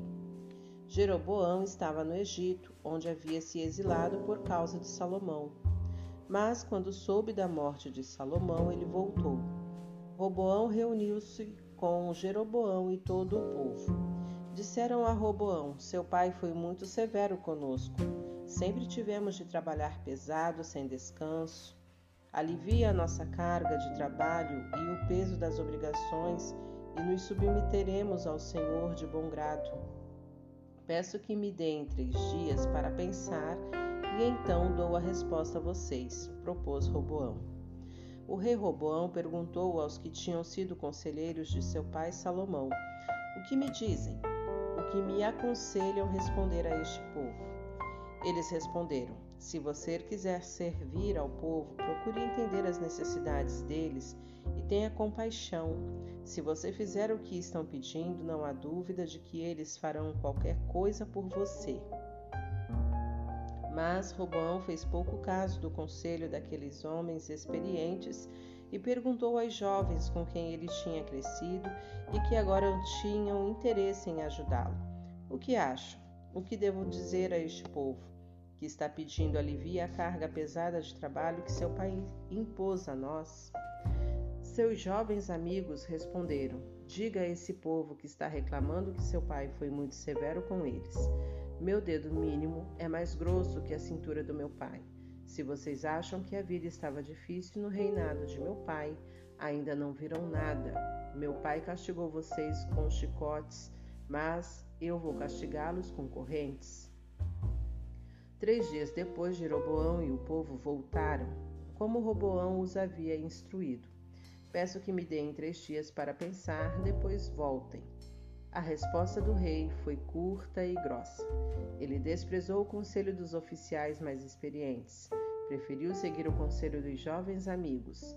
Se vocês achavam que a vida do, no reinado de meu pai era difícil, ainda não viram nada. Meu pai castigou vocês com chicotes mas eu vou castigá-los com correntes. Roboão não quis ouvir o povo. O Eterno estava por trás disso, confirmando a mensagem que ele deu a Jeroboão, filho de Nebate, por intermédio de Aías de Siló. Quando Israel percebeu que o rei não estava disposto a atender às suas reivindicações, gritaram palavras de ordem: Já chega de Davi. Não queremos mais saber do filho de Jessé. Vamos embora, Israel. Vamos depressa. De agora em diante, Davi, que vá cuidar da própria vida. Com isso, o povo foi embora, mas Roboão continuou governando sobre os habitantes das cidades de Judá. O rei Roboão pediu que Adonirão, encarregado dos trabalhos forçados, fosse falar com os israelitas, mas eles o apedrejaram e ele morreu o rei Roboão subiu no seu carro e fugiu para Jerusalém sem perda de tempo. Desde então, os israelitas se rebelaram contra a dinastia de Davi. Quando correu a notícia de que Jeroboão estava de volta e à disposição, o povo reunido o chamou e o proclamou rei sobre todo Israel. Judá foi a única tribo que permaneceu com a dinastia de Davi. Depois de voltar a Jerusalém, Roboão convocou todos os homens de Judá e da tribo de Benjamim, 180 mil dos melhores soldados, para atacar Israel e recuperar o reino para Roboão, filho de Salomão. Nessa ocasião veio a palavra de Deus a Semaías, homem de Deus: Diga a Roboão, filho de Salomão, rei de Judá, a todos os moradores de Judá e de Benjamim, e a todos os que estiverem com eles: O Eterno diz: não marchem para atacar seus irmãos, os israelitas. Voltem todos para casa. Sou eu o responsável por essa situação. Eles obedeceram à ordem do Eterno e voltaram para casa. Jeroboão construiu uma fortaleza em Siquém, nas montanhas de Efraim, e passou a residir ali. Também construiu uma fortaleza em Peniel. Mas depois Jeroboão pensou: não vai demorar para o reino voltar à dinastia de Davi. Depois que o povo voltar a adorar no templo do Eterno em Jerusalém, vai acabar aceitando Roboão de Judá como seu rei. Por fim, eles vão me matar e voltar a servir a Roboão. Por isso o rei decidiu fazer dois bezerros e anunciou: Para que vocês não tenham o trabalho de subir a Jerusalém para prestar culto, olhem para estes deuses que tiraram vocês do Egito. Ele pôs um bezerro em Betel e outro em Dan. Foi um pecado terrível. Os israelitas viajavam até Dan para adorar o bezerro. Mas ele não parou por aí. Jeroboão construiu altares proibidos em tudo que era lugar e contratou os sacerdotes onde quer que os encontrassem, sem se preocupar se eram aptos para o serviço. Para piorar, estabeleceu a festa sagrada de Ano Novo, celebrada no dia 15 do oitavo mês, em substituição à festa de Judá. Era um festival religioso completo, com sacrifícios oferecidos sobre o altar em Betel, diante dos bezerros que ele tinha posto ali. O rei convocou para Betel os sacerdotes de todos os locais em que havia altares a iniciativa de competir com as festas de Judá partiu do próprio Jeroboão. Ele promoveu com o maior entusiasmo uma festa exclusivamente para Israel. O próprio rei se dispôs a conduzir o sacrifício sobre o altar.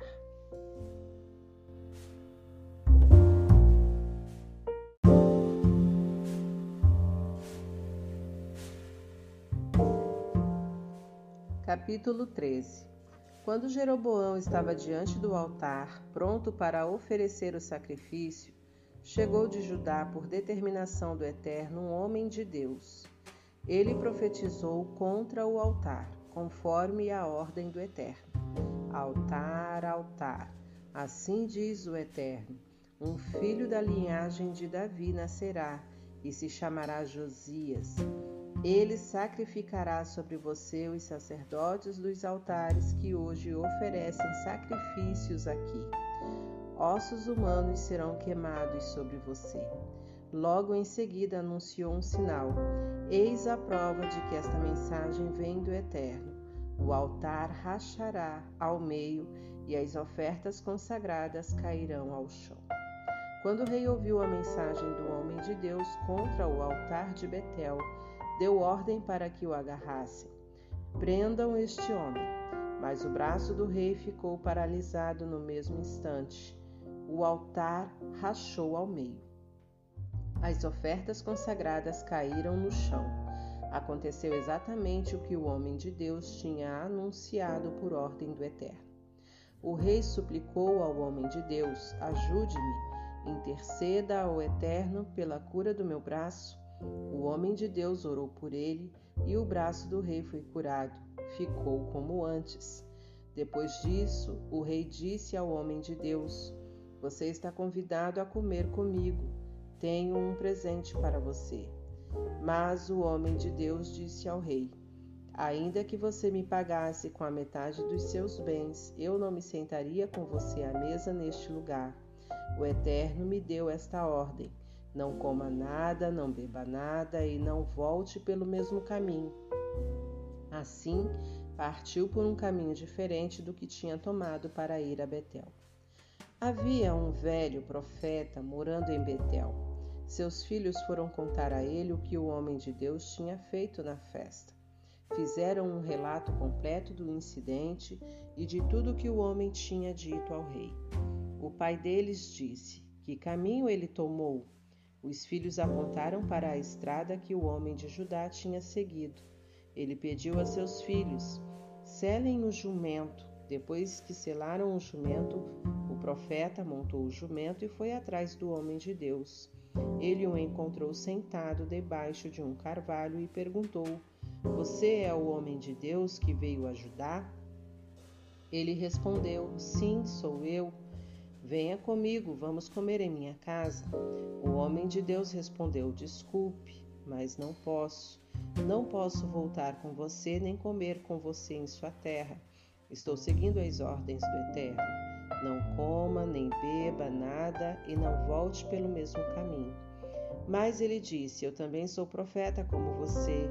Um anjo veio a mim com uma mensagem do Eterno, dizendo: Traga-o para sua casa e ofereça-lhe uma boa refeição. Mas o profeta estava mentindo. Então o homem de Deus foi para a casa dele e ambos comeram. Estavam ainda sentados à mesa quando a palavra do Eterno veio ao profeta que tinha ido buscar o homem de Deus. Dirigindo-se ao homem que tinha vindo de Judá, ele disse: Assim diz o Eterno: Você desobedeceu a ordem do Eterno, ignorou as suas instruções. Você voltou, assentou-se à mesa e se alimentou no lugar em que Deus disse que você não deveria comer e nem beber nada.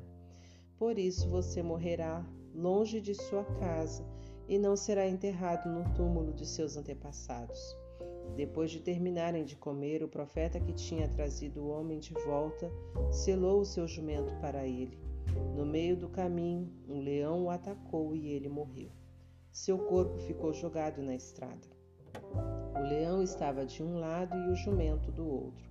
Quem passava viu o corpo estendido com o leão de guarda ao lado do corpo. Alguém foi à cidade na qual o velho profeta morava para dar a notícia. Quando o profeta que tinha feito o homem se desviar soube da notícia, disse: É o homem de Deus que desobedeceu a ordem do Eterno. O Eterno mandou para as garras do leão que o atacou e o matou, como o Eterno me disse. O profeta disse a seus filhos: Cele o meu jumento. Eles o selaram e o profeta partiu. Ele encontrou o corpo do homem estendido no chão com o leão e o jumento do lado. O leão não quis comer o corpo nem atacar o jumento. O velho profeta pôs o corpo do homem de Deus sobre o jumento, voltou para sua cidade e deu a ele um enterro digno. O corpo do homem de Deus foi sepultado no túmulo do próprio profeta. O povo chorou, dizendo: Que dia triste, irmão. Depois do funeral, o profeta disse a seus filhos: Quando eu morrer, enterre-me no mesmo túmulo em que este homem de Deus. Ponham os meus ossos junto dos ossos dele. A mensagem que ele anunciou da parte do Eterno contra o altar de Betel e contra todos os altares idólatras das cidades de Samaria será cumprida. Depois desses acontecimentos, Jeroboão continuou agindo mal. Ele designou indiscriminadamente mais sacerdotes para os altares idólatras. Nomeava qualquer um que, que quisesse servir como sacerdote num dos altares locais. Esse foi o principal pecado do reinado de Jeroboão e foi o que o levou à ruína.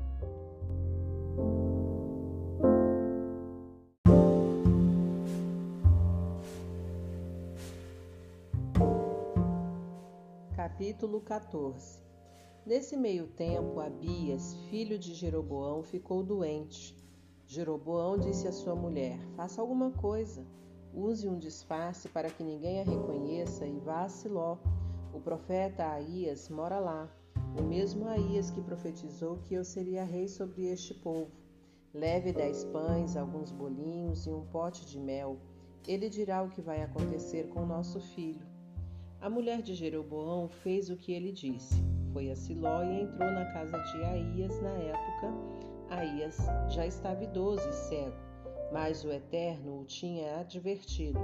A mulher de Jeroboão está vindo consultar você sobre a doença do filho. Diga assim e assim a ela. Quando ela chegou, estava disfarçada. Aías a ouviu entrando pela porta e disse: Seja bem-vinda, mulher de Jeroboão. Mas para que eu disfarce? Tenho más notícias para você. Leve esta mensagem que acabo de receber do Eterno, o Deus de Israel, a Jeroboão. Você era apenas mais um entre o povo, e eu escolhi você para que fosse líder do meu povo Israel.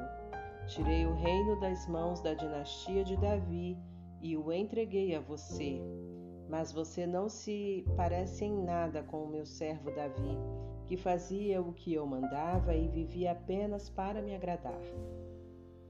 Você, pelo contrário, faz pior que todos os reis anteriores. Fez outros deuses, ídolos de metal, virou as costas para mim e me deixou muito irado. Não vou mais tolerar esse abuso. Vou trazer desgraça sobre a família de Jeroboão, matando todos os que são do sexo masculino, quer escravo, quer livre. Eles não têm mais valor para mim, por isso estou me livrando deles.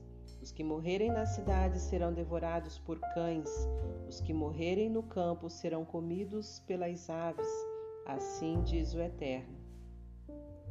É isso. Agora, volte para casa. Assim que você entrar na cidade, o menino morrerá.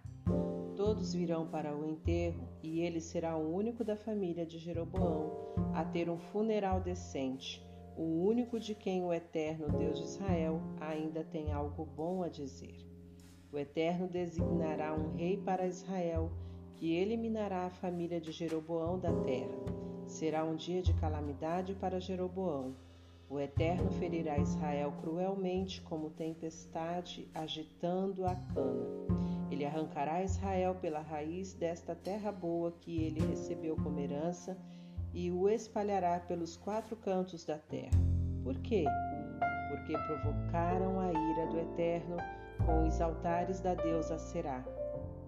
Ele as levará, lavará as suas mãos sobre Israel por causa dos pecados que Jeroboão cometeu e fez Israel cometer.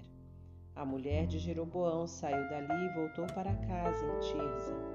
No instante em que ela entrou pela porta, o menino morreu. Eles o sepultaram e todos choraram a sua morte, como o Eterno tinha predito por meio do profeta Aías. O restante da vida de Jeroboão, as guerras que ele realizou e a sua forma de governar, está tudo registrado nas crônicas dos reis de Israel. Ele reinou 22 anos, morreu e foi sepultado com seus antepassados. Depois dele, seu filho Nadab o sucedeu como rei. Roboão, filho de Salomão, era rei em Judá. Ele tinha 41 anos de idade quando foi coroado rei. Governou 17 anos em Jerusalém, a cidade que o Eterno escolheu de todas as tribos de Israel, como centro da adoração do seu nome. A mãe de Roboão era amonita, se chamava Naamá. Judá cometeu toda espécie de maldade contra o Eterno, provocando sua ira. O que fizeram foi pior que qualquer maldade cometida por seus antepassados. Eles construíram altares para a deusa da prostituição, a Será, e espalharam postes sagrados por todos os lugares, montes e debaixo de árvores nos quais pudessem ser erguidos.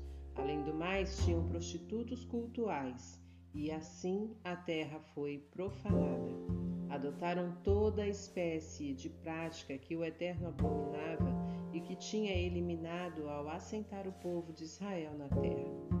No quinto ano do reinado de Jeroboão, Zizaque, rei do Egito, atacou Jerusalém. Ele saqueou o tesouro do templo do Eterno e do palácio real, levou até mesmo os escudos de ouro feitos por Salomão. O rei Roboão os substituiu por escudos de bronze e equipou os guardas do palácio com esses escudos. Quando o rei ia ao templo do Eterno, os guardas carregavam os escudos, mas sempre os levavam de volta para a sala dos guardas. O restante da vida de Roboão, o que ele fez e disse, está tudo registrado nas crônicas dos reis de Judá. Durante todo o seu reinado houve guerra entre Roboão e Jeroboão. Roboão morreu e foi sepultado com seus antepassados na cidade de Davi. Sua mãe era a Amonita Naamá, seu filho Abias foi seu sucessor.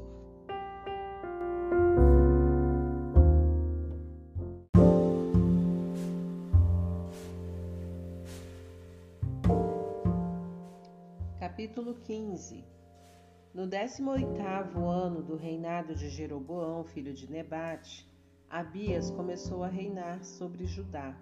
Ele reinou em Jerusalém durante três anos. Sua mãe se chamava Maaca, filha de Absalão. Ele continuou nos pecados de seu pai. Ele não depositou sua confiança no Eterno como o tinha feito seu bisavô, Davi. Apesar disso, por respeito a Davi e por um ato de graça, o Eterno concedeu a eles uma lâmpada, um filho que o seguisse manteve a paz de Jerusalém. Pois Davi, em toda a sua vida, foi exemplar diante do Eterno, nunca se rebelando contra o que o Eterno ordenava, exceto no caso de Urias, o Itita. Entretanto, houve guerra entre Abias e Jeroboão. O restante da vida de Abias, tudo que ele realizou, está registrado nas crônicas dos reis de Judá. Mas o principal acontecimento foi a guerra contra Jeroboão. Abias morreu e foi sepultado com os seus antepassados na cidade de Davi. Seu filho Asa o sucedeu. No vigésimo ano de, Jeroboão, rei de Israel, Asa começou a reinar sobre Judá. Judá. Ele reinou 41 anos em Jerusalém. Ele era o neto de Maaca. Asa procedeu corretamente diante do Eterno, restaurando o modo de vida do seu antepassado Davi. Eliminou os prostitutos cultuais e destruiu todos os ídolos que seus antecessores tinham feito. Asa não poupou ninguém chegou a depor a sua avó, a rainha Maaca, que tinha construído um altar vergonhoso à deusa da prostituição a Será. Asa destruiu e queimou o altar no vale do Cedron. Infelizmente, ele não se livrou dos altares dos ídolos adorados nas orgias religiosas, mas teve boas intenções e estava decidido a guardar, a agradar o Eterno. Todos os utensílios e os objetos de ouro e de prata que ele e seu pai tinham consagrado foram levados para o templo. Durante boa parte do seu reinado, houve guerra entre Asa e Baasa, rei de Israel. Baasa de Israel invadiu Judá e construiu uma fortaleza em Ramá, fechando a fronteira entre Israel e Judá. Ninguém podia sair de Judá nem entrar em Judá.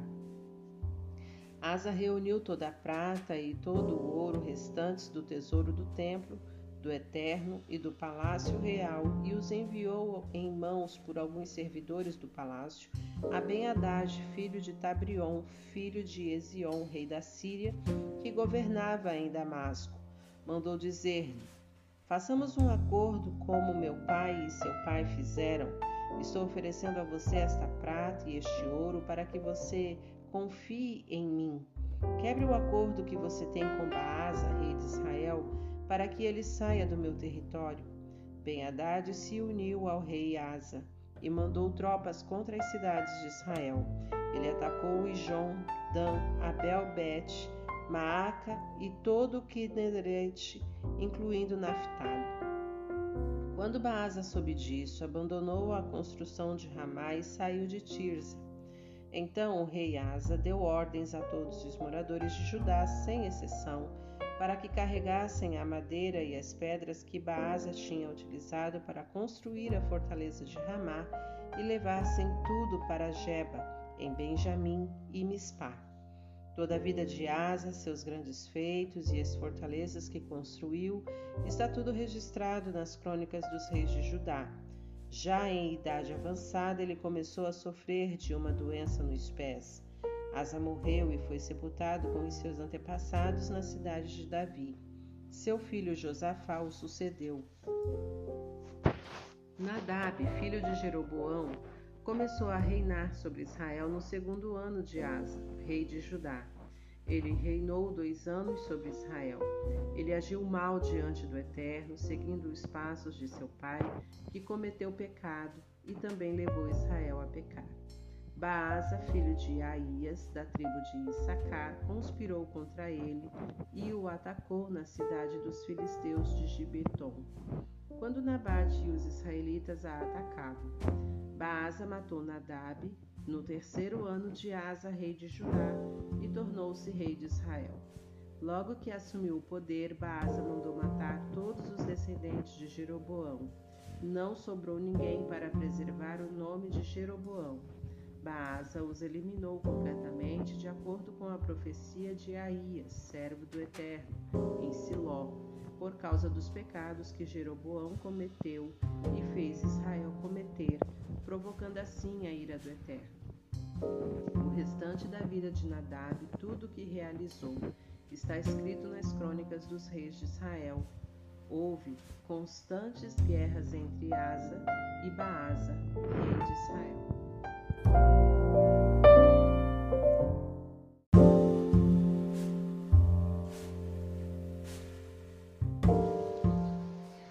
Capítulo 16 A palavra do Eterno veio a Jeú, filho de Anani, contra Baasa. Eu tirei você do nada e o constituí líder de meu povo Israel. Mas você simplesmente continuou nos caminhos de Jeroboão, levando Israel a cometer pecados e provocando a minha ira. Portanto, estas serão as consequências. Vou destruir Baasa e sua família como aconteceu com Jeroboão, filho de Nebate. Os familiares de Baasa que morrerem na cidade serão devorados pelos cães, e os que morrerem no campo serão comidos pelas aves. O restante da vida de Baasa, incluindo os feitos de seu governo, está tudo escrito nas crônicas dos reis de Israel. Baasa morreu e foi sepultado com seus antepassados em Tirza, seu filho Elá o sucedeu. Foi isso que aconteceu com Baasa.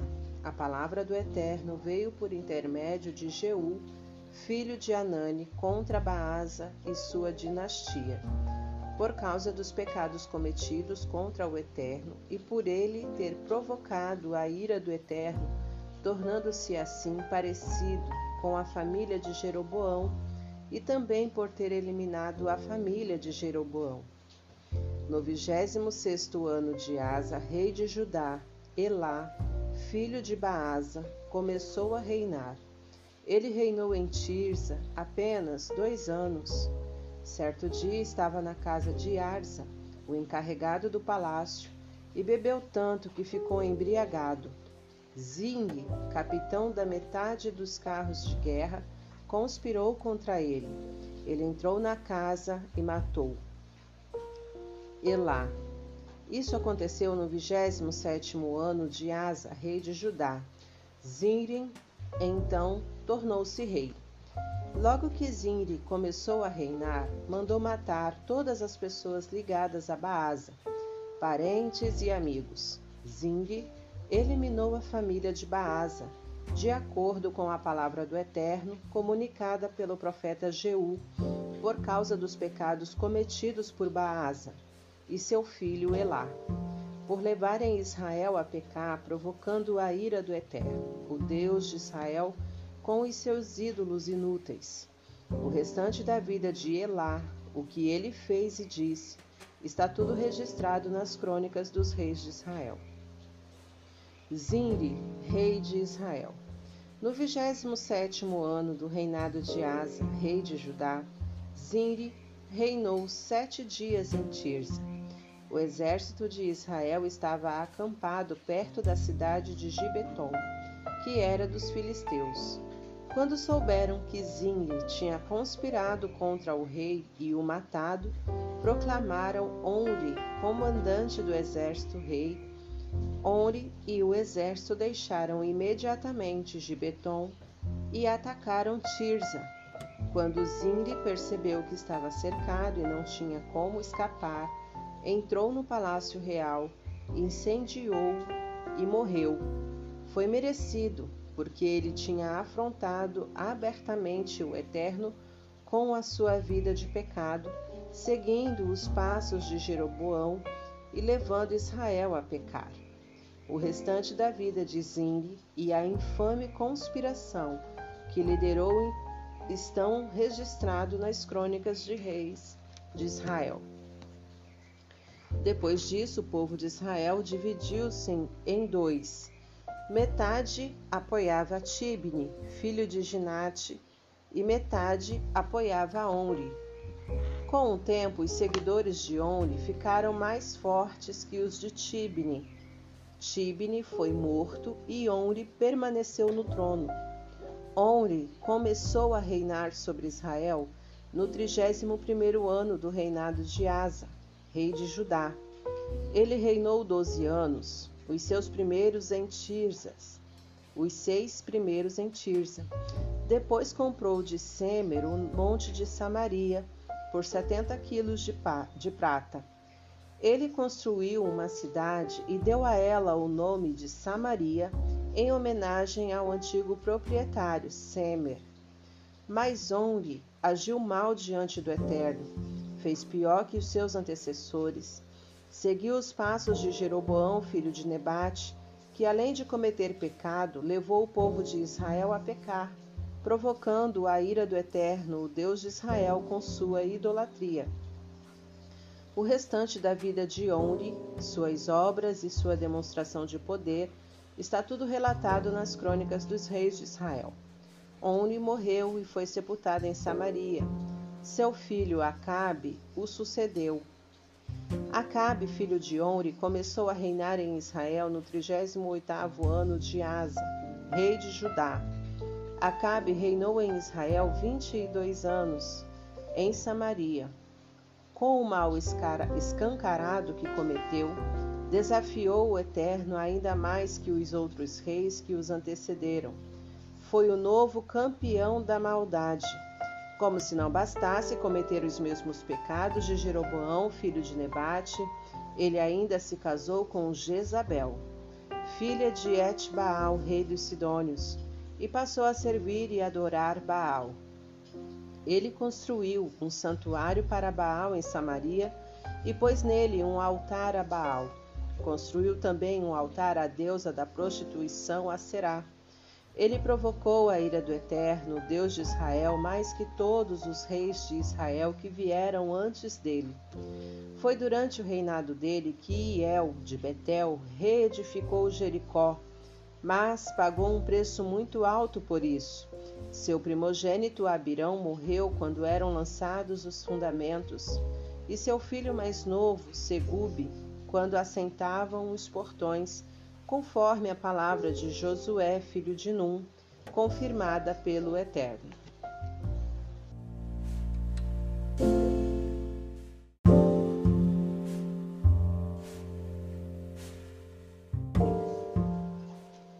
Capítulo 17 Elias, o tisbita, que vivia entre os colonizadores de Gileade, confrontou Acabe. Assim como vive o Eterno, Deus de Israel, a quem sirvo, nos próximos anos haverá uma severa seca no país. Não cairá uma gota de orvalho ou uma gota de chuva enquanto eu não ordenar. O Eterno disse a Elias: Saia depressa daqui Vá para o leste e se refugie próximo do riacho de Querite, do outro lado do rio Jordão. Você poderá tomar água fresca do riacho e darei ordens aos corvos para alimentarem você. Elias obedeceu à voz do Eterno. Ele se instalou perto do riacho de Querite, a leste do Jordão. Os corvos traziam comida para ele de manhã e de tarde, e ele bebia da água do riacho. Depois de um tempo, o riacho secou por falta de chuva, e o Eterno disse a Elias: Vá para Sarepta, em Sidom, e permaneça ali. Já instruí uma mulher que mora lá a providenciar comida para você.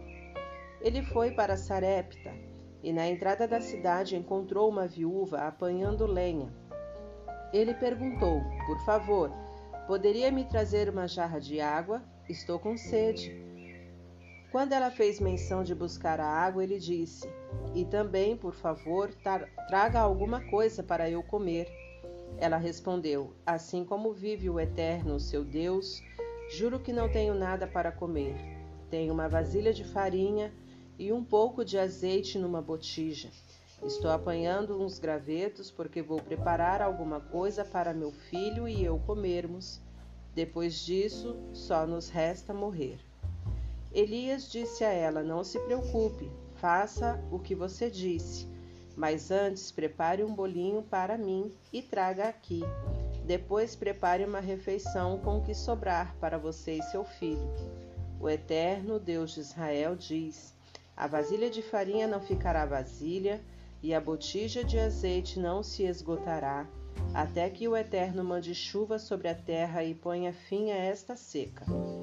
Ela saiu e fez exatamente o que Elias tinha pedido. E aconteceu como ele falou. Todos os dias Havia comida para ela e para seu filho. A vasilha de farinha não se esvaziou e a botija de azeite não se esgotava. A promessa do Eterno se cumpriu exatamente como Elias, como Elias tinha dito. Passado um tempo, o filho da viúva ficou doente. A doença se agravou e, em certo momento, ele parou de respirar. A mulher disse a Elias: Por que, ó homem de Deus, o Senhor veio aqui interferir na minha vida, expor o meu pecado e matar o meu filho? Elias disse: Traga o seu filho para mim.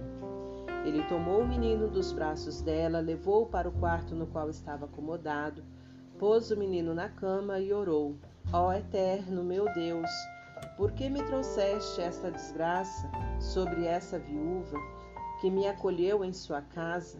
Por que tiraste a vida do filho dela? Ele deitou três vezes sobre o corpo do menino, sempre orando: Ó Eterno, meu Deus, Devolve o fôlego a esse menino. O Eterno ouviu a oração de Elias e o menino ressuscitou. Elias pegou o menino, levou-o para baixo e entregou-o à sua mãe. Ele disse: Aqui está seu filho, está vivo. A mulher disse a Elias: Agora estou entendendo. O Senhor é um homem de Deus. Quando o Senhor fala, é o Eterno que fala, é a verdade.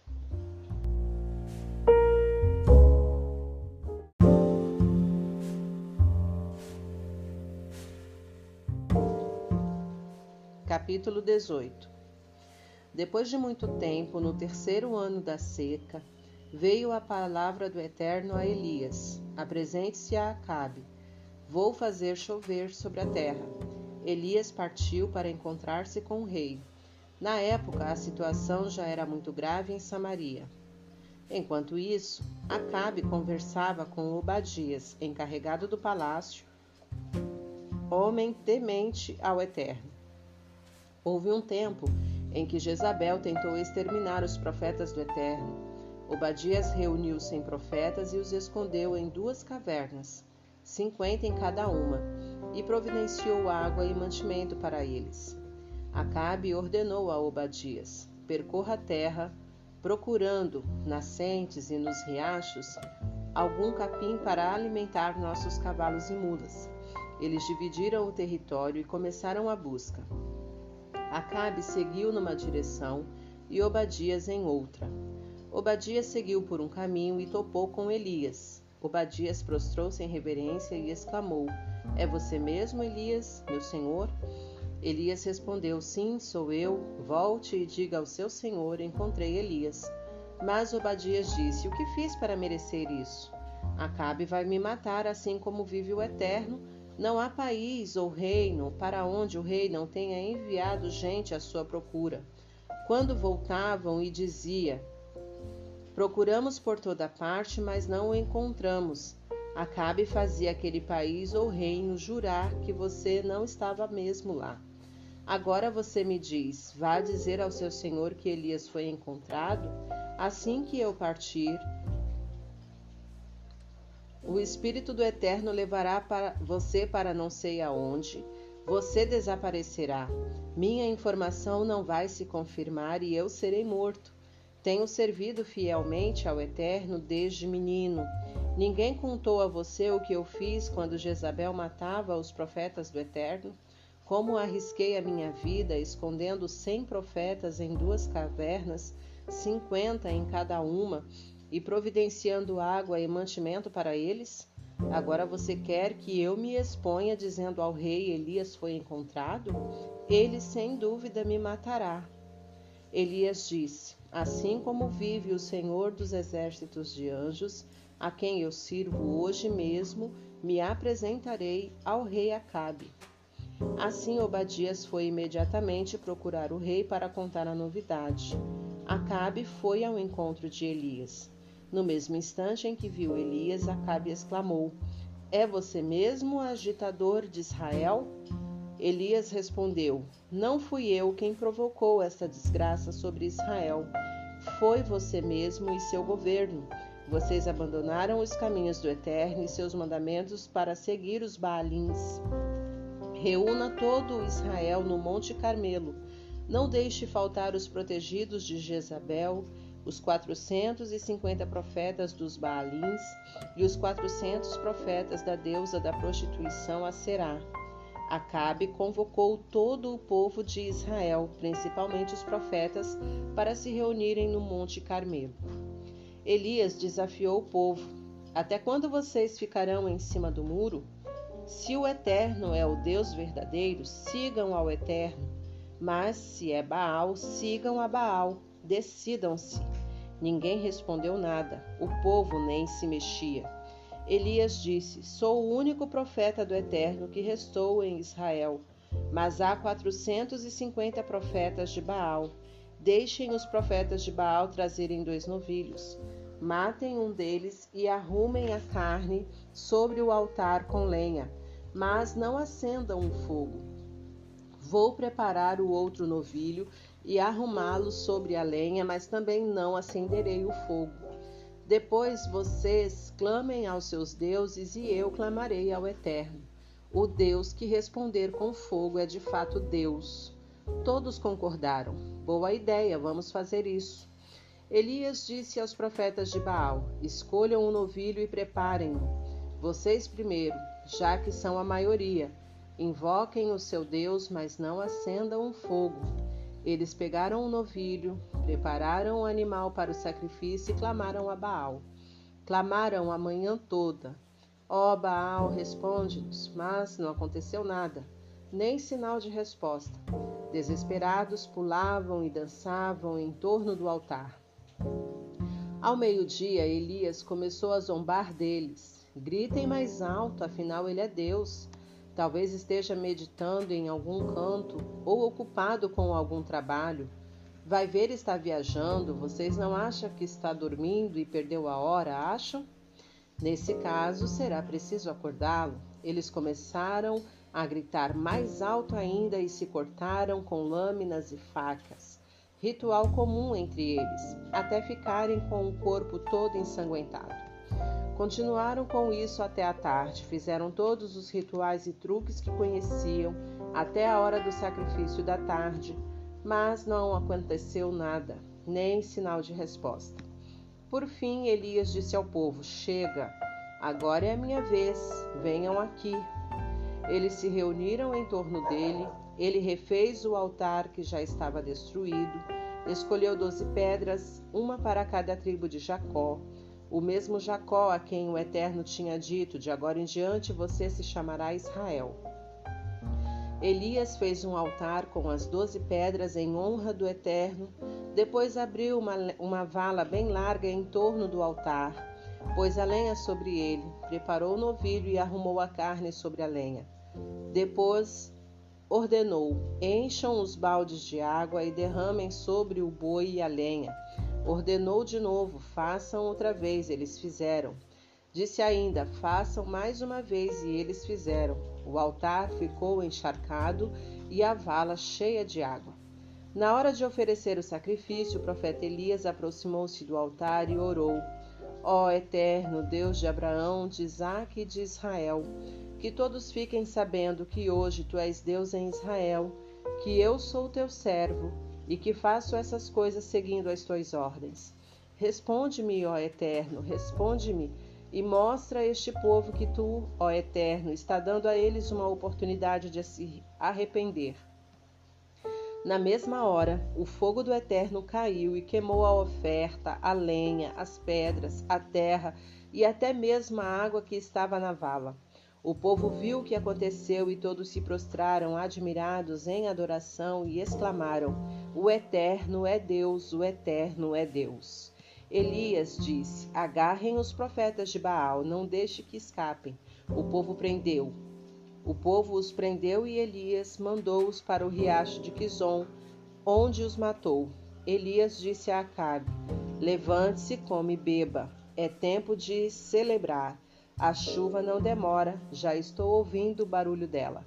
Acabe se levantou, comeu e bebeu. Enquanto isso, ao topo do Carmelo, prostrou-se em oração com o rosto entre os joelhos e disse ao seu ajudante: Fique de pé, olhe na direção do mar. Ele olhou e contou a Elias: Não estou vendo nada. Elias disse: Continue olhando. Se necessário, olhe sete vezes. Na sétima vez ele disse: Vejo uma nuvem subindo do mar, é muito pequena, do tamanho da mão de uma pessoa. Corra e diga a Acabe: Cele seu jumento e desça a montanha antes que a chuva o alcance, ordenou Elias. Foi tudo muito rápido. O céu escureceu e o vento soprou as nuvens até que começou a chover forte. Enquanto isso, Acabe partia de carro para Jezreel.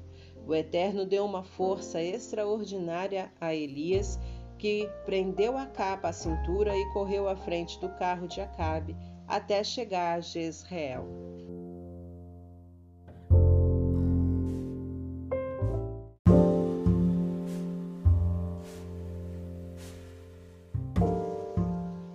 Capítulo 19 Acabe contou a Jezabel tudo o que Elias tinha feito, até mesmo o massacre dos profetas. Jezabel imediatamente enviou o mensageiro para ameaçar Elias, dizendo: Os deuses vão castigar você por isso. Vou me vingar de você. Juro que amanhã a esta hora você estará tão morto quanto aqueles profetas. Quando Elias recebeu, percebeu a situação, fugiu para Berzeba, no extremo sul de Judá deixou seu ajudante ali e caminhou mais um dia no deserto. Chegou até um zimbro, sentou-se à sombra e pediu para morrer. Basta, ó Eterno, leva minha vida. Estou pronto para descer à sepultura com meus antepassados. Exausto, caiu no sono debaixo do zimbro. De repente, um anjo o acordou e disse: Levante-se e coma. Olhando em redor, para sua surpresa, deparou perto da sua cabeça com um pão assado sobre brasas e um jarro de água. Ele comeu e voltou a dormir. O anjo do Eterno voltou, acordou e disse: Levante-se e coma um pouco mais. Você tem uma longa viagem pela frente. Ele se levantou, comeu, bebeu e partiu. Sustentado pela comida, caminhou quarenta dias e quarenta noites até chegar a Horeb, o monte de Deus. Chegando lá, entrou numa caverna e dormiu. A palavra do Eterno veio a ele: O que está fazendo aqui, Elias? Ele respondeu: Tenho dedicado a minha vida inteiramente ao Senhor dos exércitos de anjos. O povo de Israel abandonou a sua aliança, destruiu os lugares de adoração e matou seus profetas. Sou o único que restou, e agora estão querendo tirar a minha vida também. O Eterno disse: Saia e fique no monte diante do Eterno. O Eterno passará ali, um vento muito forte varreu o monte, partindo e esmigalhando as pedras diante do Eterno, mas o Eterno não estava no vento. Depois do vento veio um terremoto, mas o Eterno não estava no terremoto. Depois do terremoto veio o fogo, mas o Eterno não estava no fogo. Por fim, depois do fogo, uma brisa suave começou a soprar. Quando Elias sentiu a brisa, cobriu a cabeça com a capa e foi para a entrada da caverna e esperou ali. Uma voz suave perguntou: Então, Elias, diga-me outra vez o que você está fazendo aqui? Elias repetiu: Tenho dedicado minha vida inteiramente ao serviço do Eterno, o Senhor dos exércitos de anjos, porque o povo de Israel abandonou sua aliança, destruiu os lugares de adoração e matou os seus profetas. Sou o único que restou, e agora estão querendo tirar a minha vida também. O Eterno disse: Volte pelo caminho por onde você veio através do deserto até Damasco. Chegando lá, você deverá ungir Azael, rei sobre a Síria. Depois será a vez de ungir Jeú, filho de Ninse, rei de Israel. Por fim, você deverá ungir Eliseu, filho de Safate, de Abel, meu lar, para suceder você como profeta. Quem escapar de Azael, Jeú matará. Quem escapar de Jeú, Eliseu matará. Enquanto isso, preservei sete mil pessoas que não se dobrarem ao Deus Baal, lábios que não beijaram sua imagem. Elias encontrou Eliseu, filho de Safate, no campo em que estavam doze juntas de boi arando. Eliseu conduzia uma delas. Elias aproximou-se e pôs sua capa sobre Eliseu. Eliseu abandonou os bois e saiu caminhando com Elias. Mas de repente pediu: Por favor, permita que eu me despeça de meu pai e de minha mãe, depois vou com você. Elias respondeu: Vá, mas não se esqueça do que acabei de fazer com você. Eliseu voltou, matou os dois bois com um arado transformando em lenhas e cozinhou a carne e deu uma festa de despedida. Depois partiu com Elias, tornando-se seu ajudante.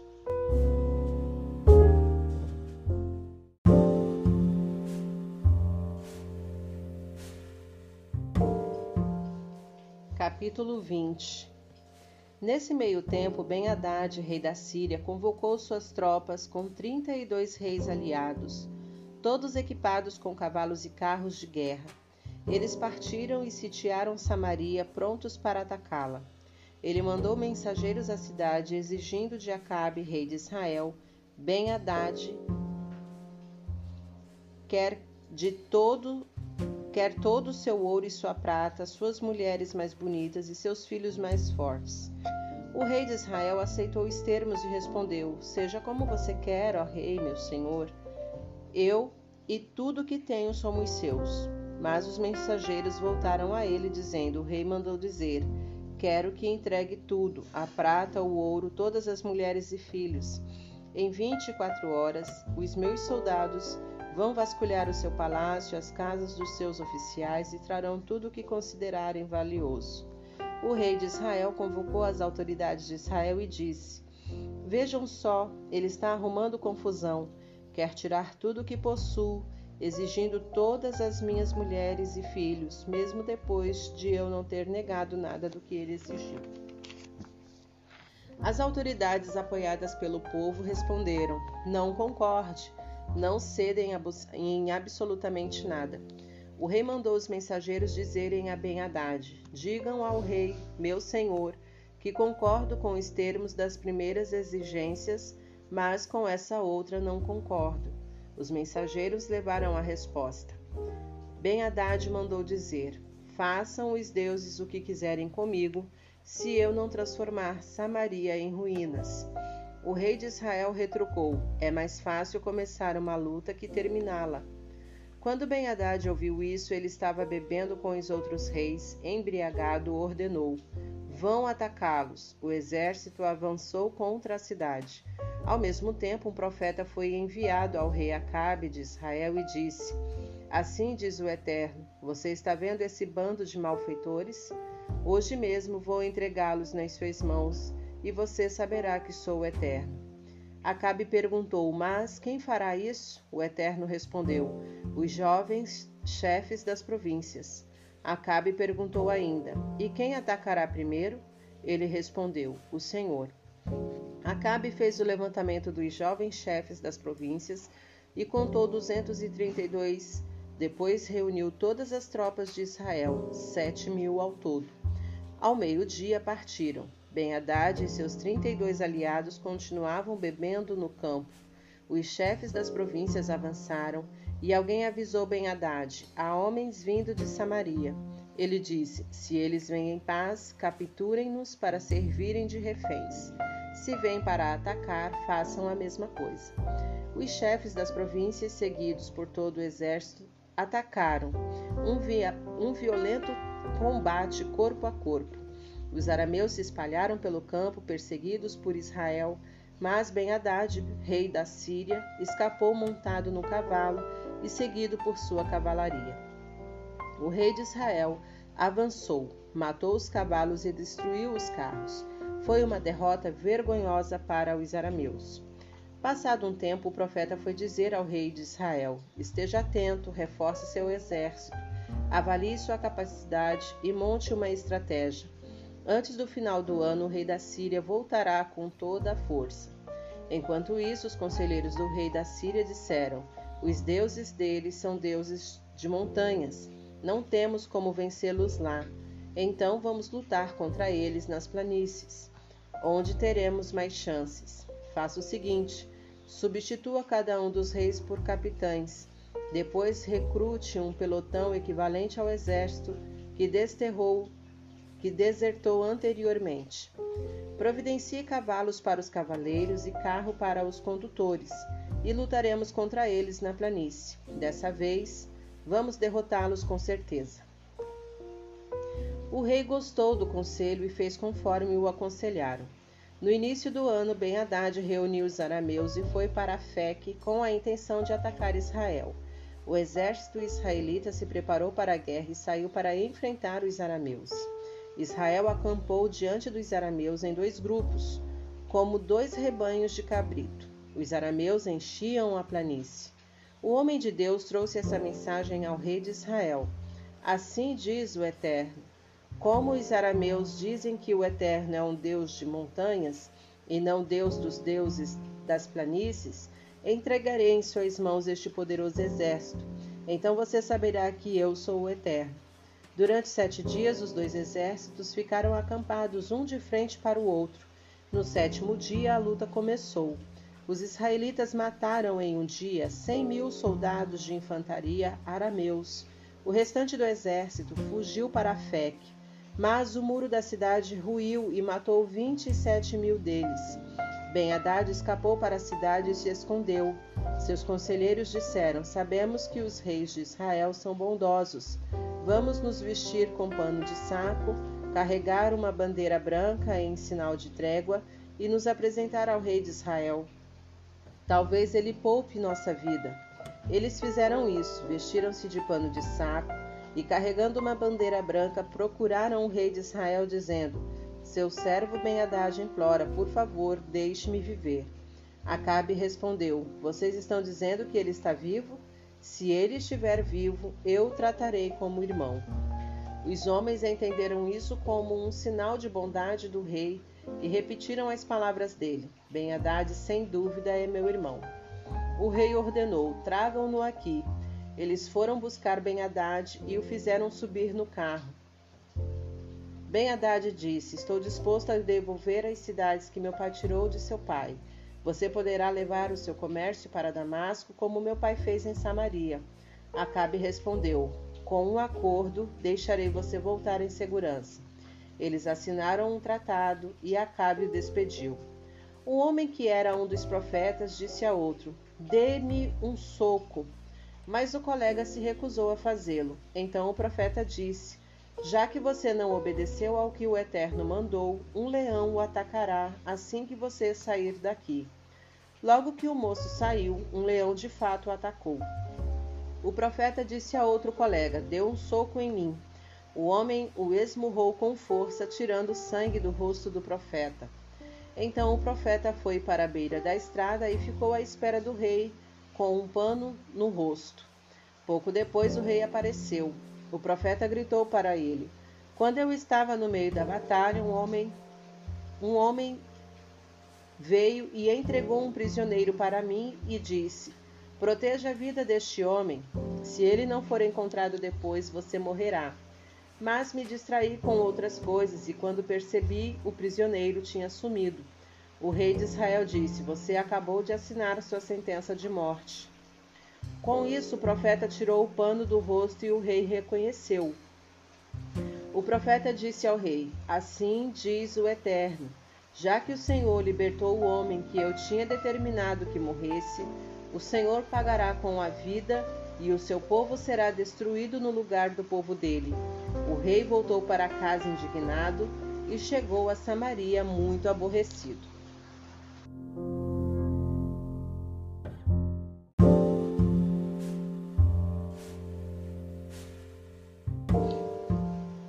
Capítulo 21 Depois disso aconteceu que Nabote de Jezreel era dono de uma vinha ao lado do palácio de Acabe, rei de Samaria.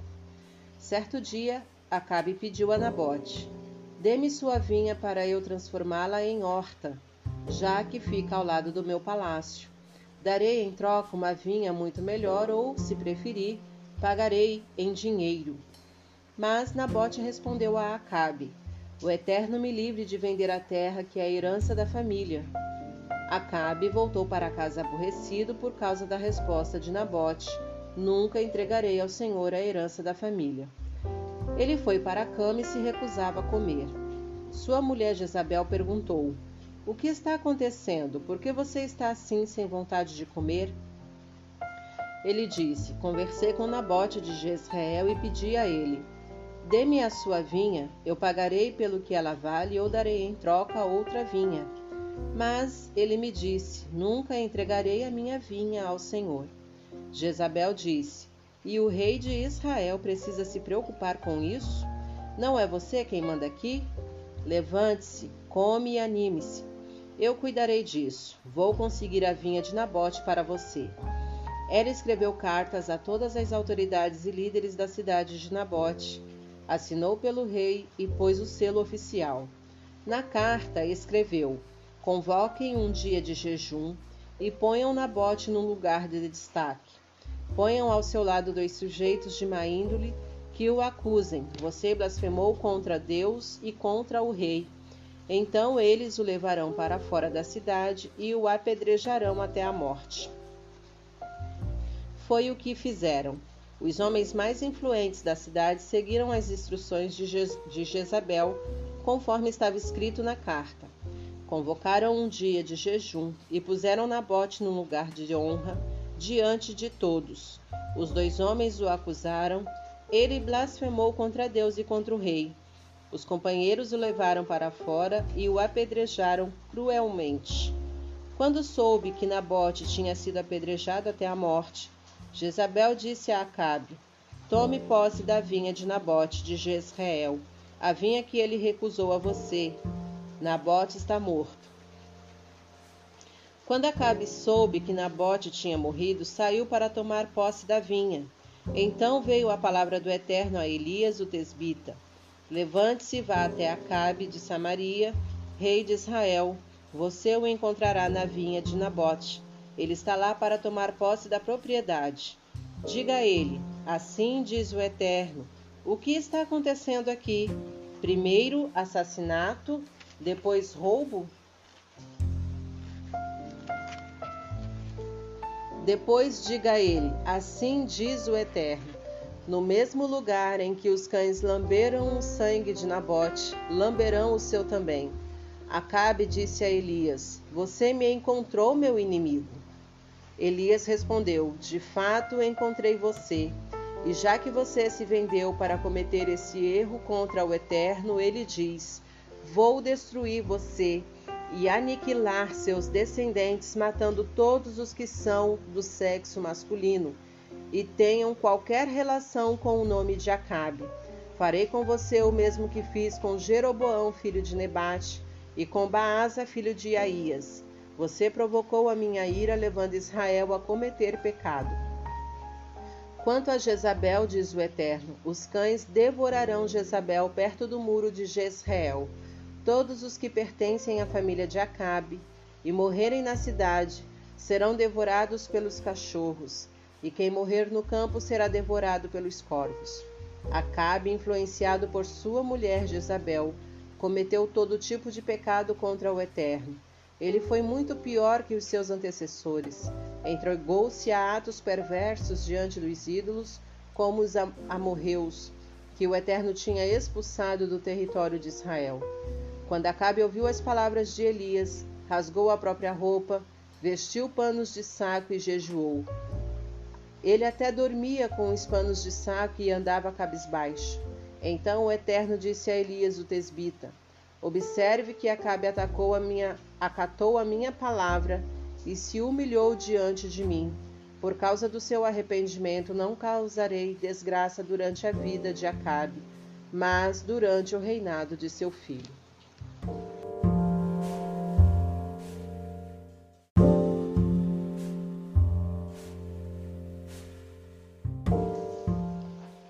Capítulo 22 Durante três anos não houve guerra entre a Síria e Israel. No terceiro ano, Josafá, o rei de Judá, foi encontrar-se com o rei de Israel. O rei de Israel disse aos seus oficiais: Vocês sabiam que Ramote Gileade nos pertence e que não estamos fazendo nada para tomá-la do rei da Síria? Ele se virou para Josafá e disse: você gostaria de me acompanhar na batalha para recapturar Ramote Gileade? Josafá respondeu: Sem dúvida, conte comigo para o que for preciso. Minhas tropas são suas tropas, e meus cavalos seus cavalos. Ele fez apenas uma ressalva. Antes de qualquer coisa, consulte o Eterno a respeito do assunto. O rei de Israel reuniu cerca de 400 profetas e lançou a pergunta: Devemos ir atacar Ramote Gileade ou não? Eles disseram: Vão, o Eterno a entregará nas mãos do rei. Mas Josafá insistiu: Há mais algum profeta do Eterno aqui a quem possamos consultar? O rei de Israel disse a Josafá: Na verdade, há mais um, mas não gosto dele, ele nunca diz nada bom a meu respeito. Só prevê destruição e calamidade. É Micaías, filho de Inlá. Josafá disse: O rei não deve falar assim de um profeta. Então o rei de Israel ordenou a um de seus oficiais: Vá buscar Micaías, filho de Inlá. Enquanto aguardavam, o rei de Israel e Josafá estavam sentados no trono, vestidos em trajes reais, diante dos portões da cidade de Samaria. Todos os profetas profetizavam diante deles. Zedequias, filho de Kenaaná, tinha feito um par de chifres de ferro e anunciava: Assim diz o Eterno: Com esses chifres você ferirá os arameus até não sobrar nada. Todos os profetas clamavam: Amém. Ataque Ramote Gileade é vitória na certa. O Eterno a entregará em suas mãos. O mensageiro que foi chamar Micaías disse ao profeta: Todos os profetas estão apoiando o rei. É bom que você também diga sim a ele. Mas Micaías disse: Assim como vive o Eterno, direi o que o Eterno disser. Quando Micaías se apresentou, o rei perguntou ao profeta: Então, Micaías, devemos atacar Ramote Gileade ou não? Ele respondeu: Vá em frente, a vitória na certa. O Eterno a entregará em suas mãos. O rei disse: Quantas vezes já pedi a você que falasse apenas a verdade para mim? Micaías disse: Então está bem, já que insiste, lá vai. Vi todo Israel espalhado sobre os montes, como ovelhas sem pastor. Ouvi o Eterno dizer: Esses não têm quem diga a eles o que fazer. Voltem para casa e façam o melhor que puderem por vocês mesmos. O rei de Israel virou para Josafá e disse: Você viu? Eu não disse que ele nunca fala nada de bom a meu respeito, só me dá notícia ruim? Micaías continuou: Não terminei ainda. Ouça a palavra do Eterno. Vi o Eterno em seu trono e todos os anjos do exército celestial ao seu redor, à direita e à esquerda. O Eterno perguntou: Como poderemos enganar Acabe para atacar Ramote de Leade? Alguns diziam uma coisa, outros diziam outra, até que um anjo deu um passo à frente, pôs-se diante do Eterno e disse: Eu o enganarei. O Eterno perguntou: De que maneira você o enganará? O anjo respondeu: É fácil, farei que todos os profetas mintam. O Eterno disse: Se você acha que consegue enganá-los, vá em frente e seduza-o. E foi o que aconteceu. O Eterno pôs um espírito mentiroso na boca de todos estes seus profetas, mas foi o Eterno que decretou essa calamidade. No mesmo instante, Zedequias, filho de Kenaaná, deu um murro no nariz de Micaías e disse: Desde quando o espírito do Eterno me abandonou e se apossou de você? Micaías disse: Você logo saberá. Você descobrirá quando estiver apavorado procurando um lugar para se esconder. O rei de Israel disse: Levem Micaías daqui, entreguem-no a Amon, juiz da cidade, e a Joás, filho do rei, com este recado: O rei mandou por este homem na cadeia. Ele deve ser tratado com pão e água até que eu volte em paz. Micaías disse: Se você voltar inteiro, é porque não sou o profeta do Eterno.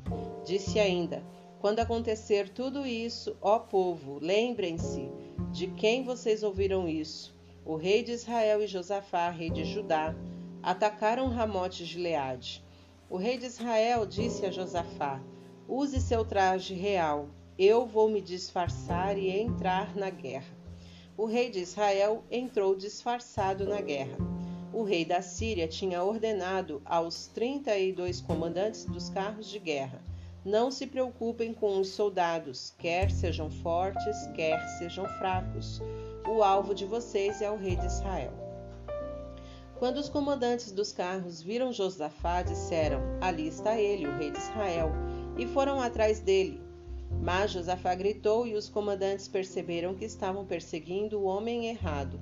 Desistiram de persegui-lo porque ele não era o rei de Israel.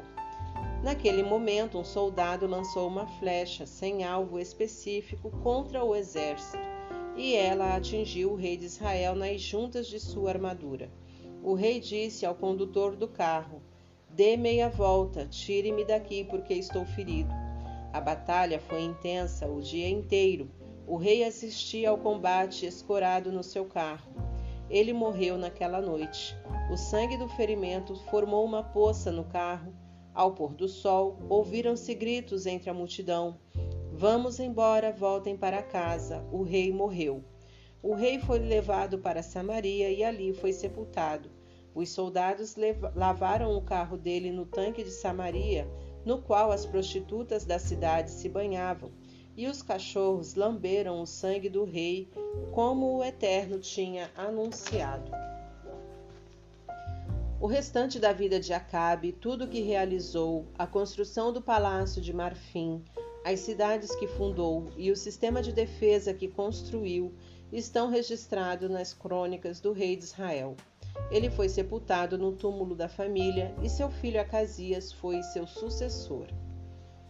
Josafá, filho de Asa, começou a reinar em Judá no quarto ano de Acabe, rei de Israel Josafá tinha 35 anos de idade quando começou a reinar e reinou 25, 25 anos em Jerusalém. Sua mãe se chamava Azuba, filha de Sile. Ele continuou nos caminhos de seu pai Asa, sem se desviar, e agradou ao Eterno, mas não eliminou os altares das religiões pagãs que promoviam a prostituição. O povo continuou orando e oferecendo sacrifícios nesses altares idólatras. Ele mantinha um bom relacionamento com o rei de Israel. O restante da vida de Josafá, tudo o que realizou e suas guerras, estão registrados nas crônicas do dos reis de Judá. Ele também eliminou os prostitutos cultuais deixados por seu pai Asa. Durante seu reinado, Edom não tinha rei, apenas um governador. Josafá construiu navios de alto mar para trazer ouro de Ofir, mas os navios nunca chegaram lá, naufragaram em Enzion-Geber. Na época, Acasias, filho de Acabe, propôs juntar os marinheiros de Josafá com os de Acasias, mas Josafá não concordou. Josafá morreu e foi sepultado no túmulo da família da cidade de Davi, seu antepassado, seu filho Jeorão o sucedeu. Acasias, filho de Acabe, começou a reinar sobre Israel em Samaria, no 17 ano do reinado de Josafá, rei de Judá. Ele reinou dois anos em Israel, cometeu muitos pecados diante do Eterno, seguindo os caminhos de seu pai e de sua mãe e também de Jeroboão, filho de Nebate, que levou Israel a viver em pecado. Ele provocou a ira do Eterno, Deus de Israel, sacrificando nos altares de Baal. Foi pior que seu pai.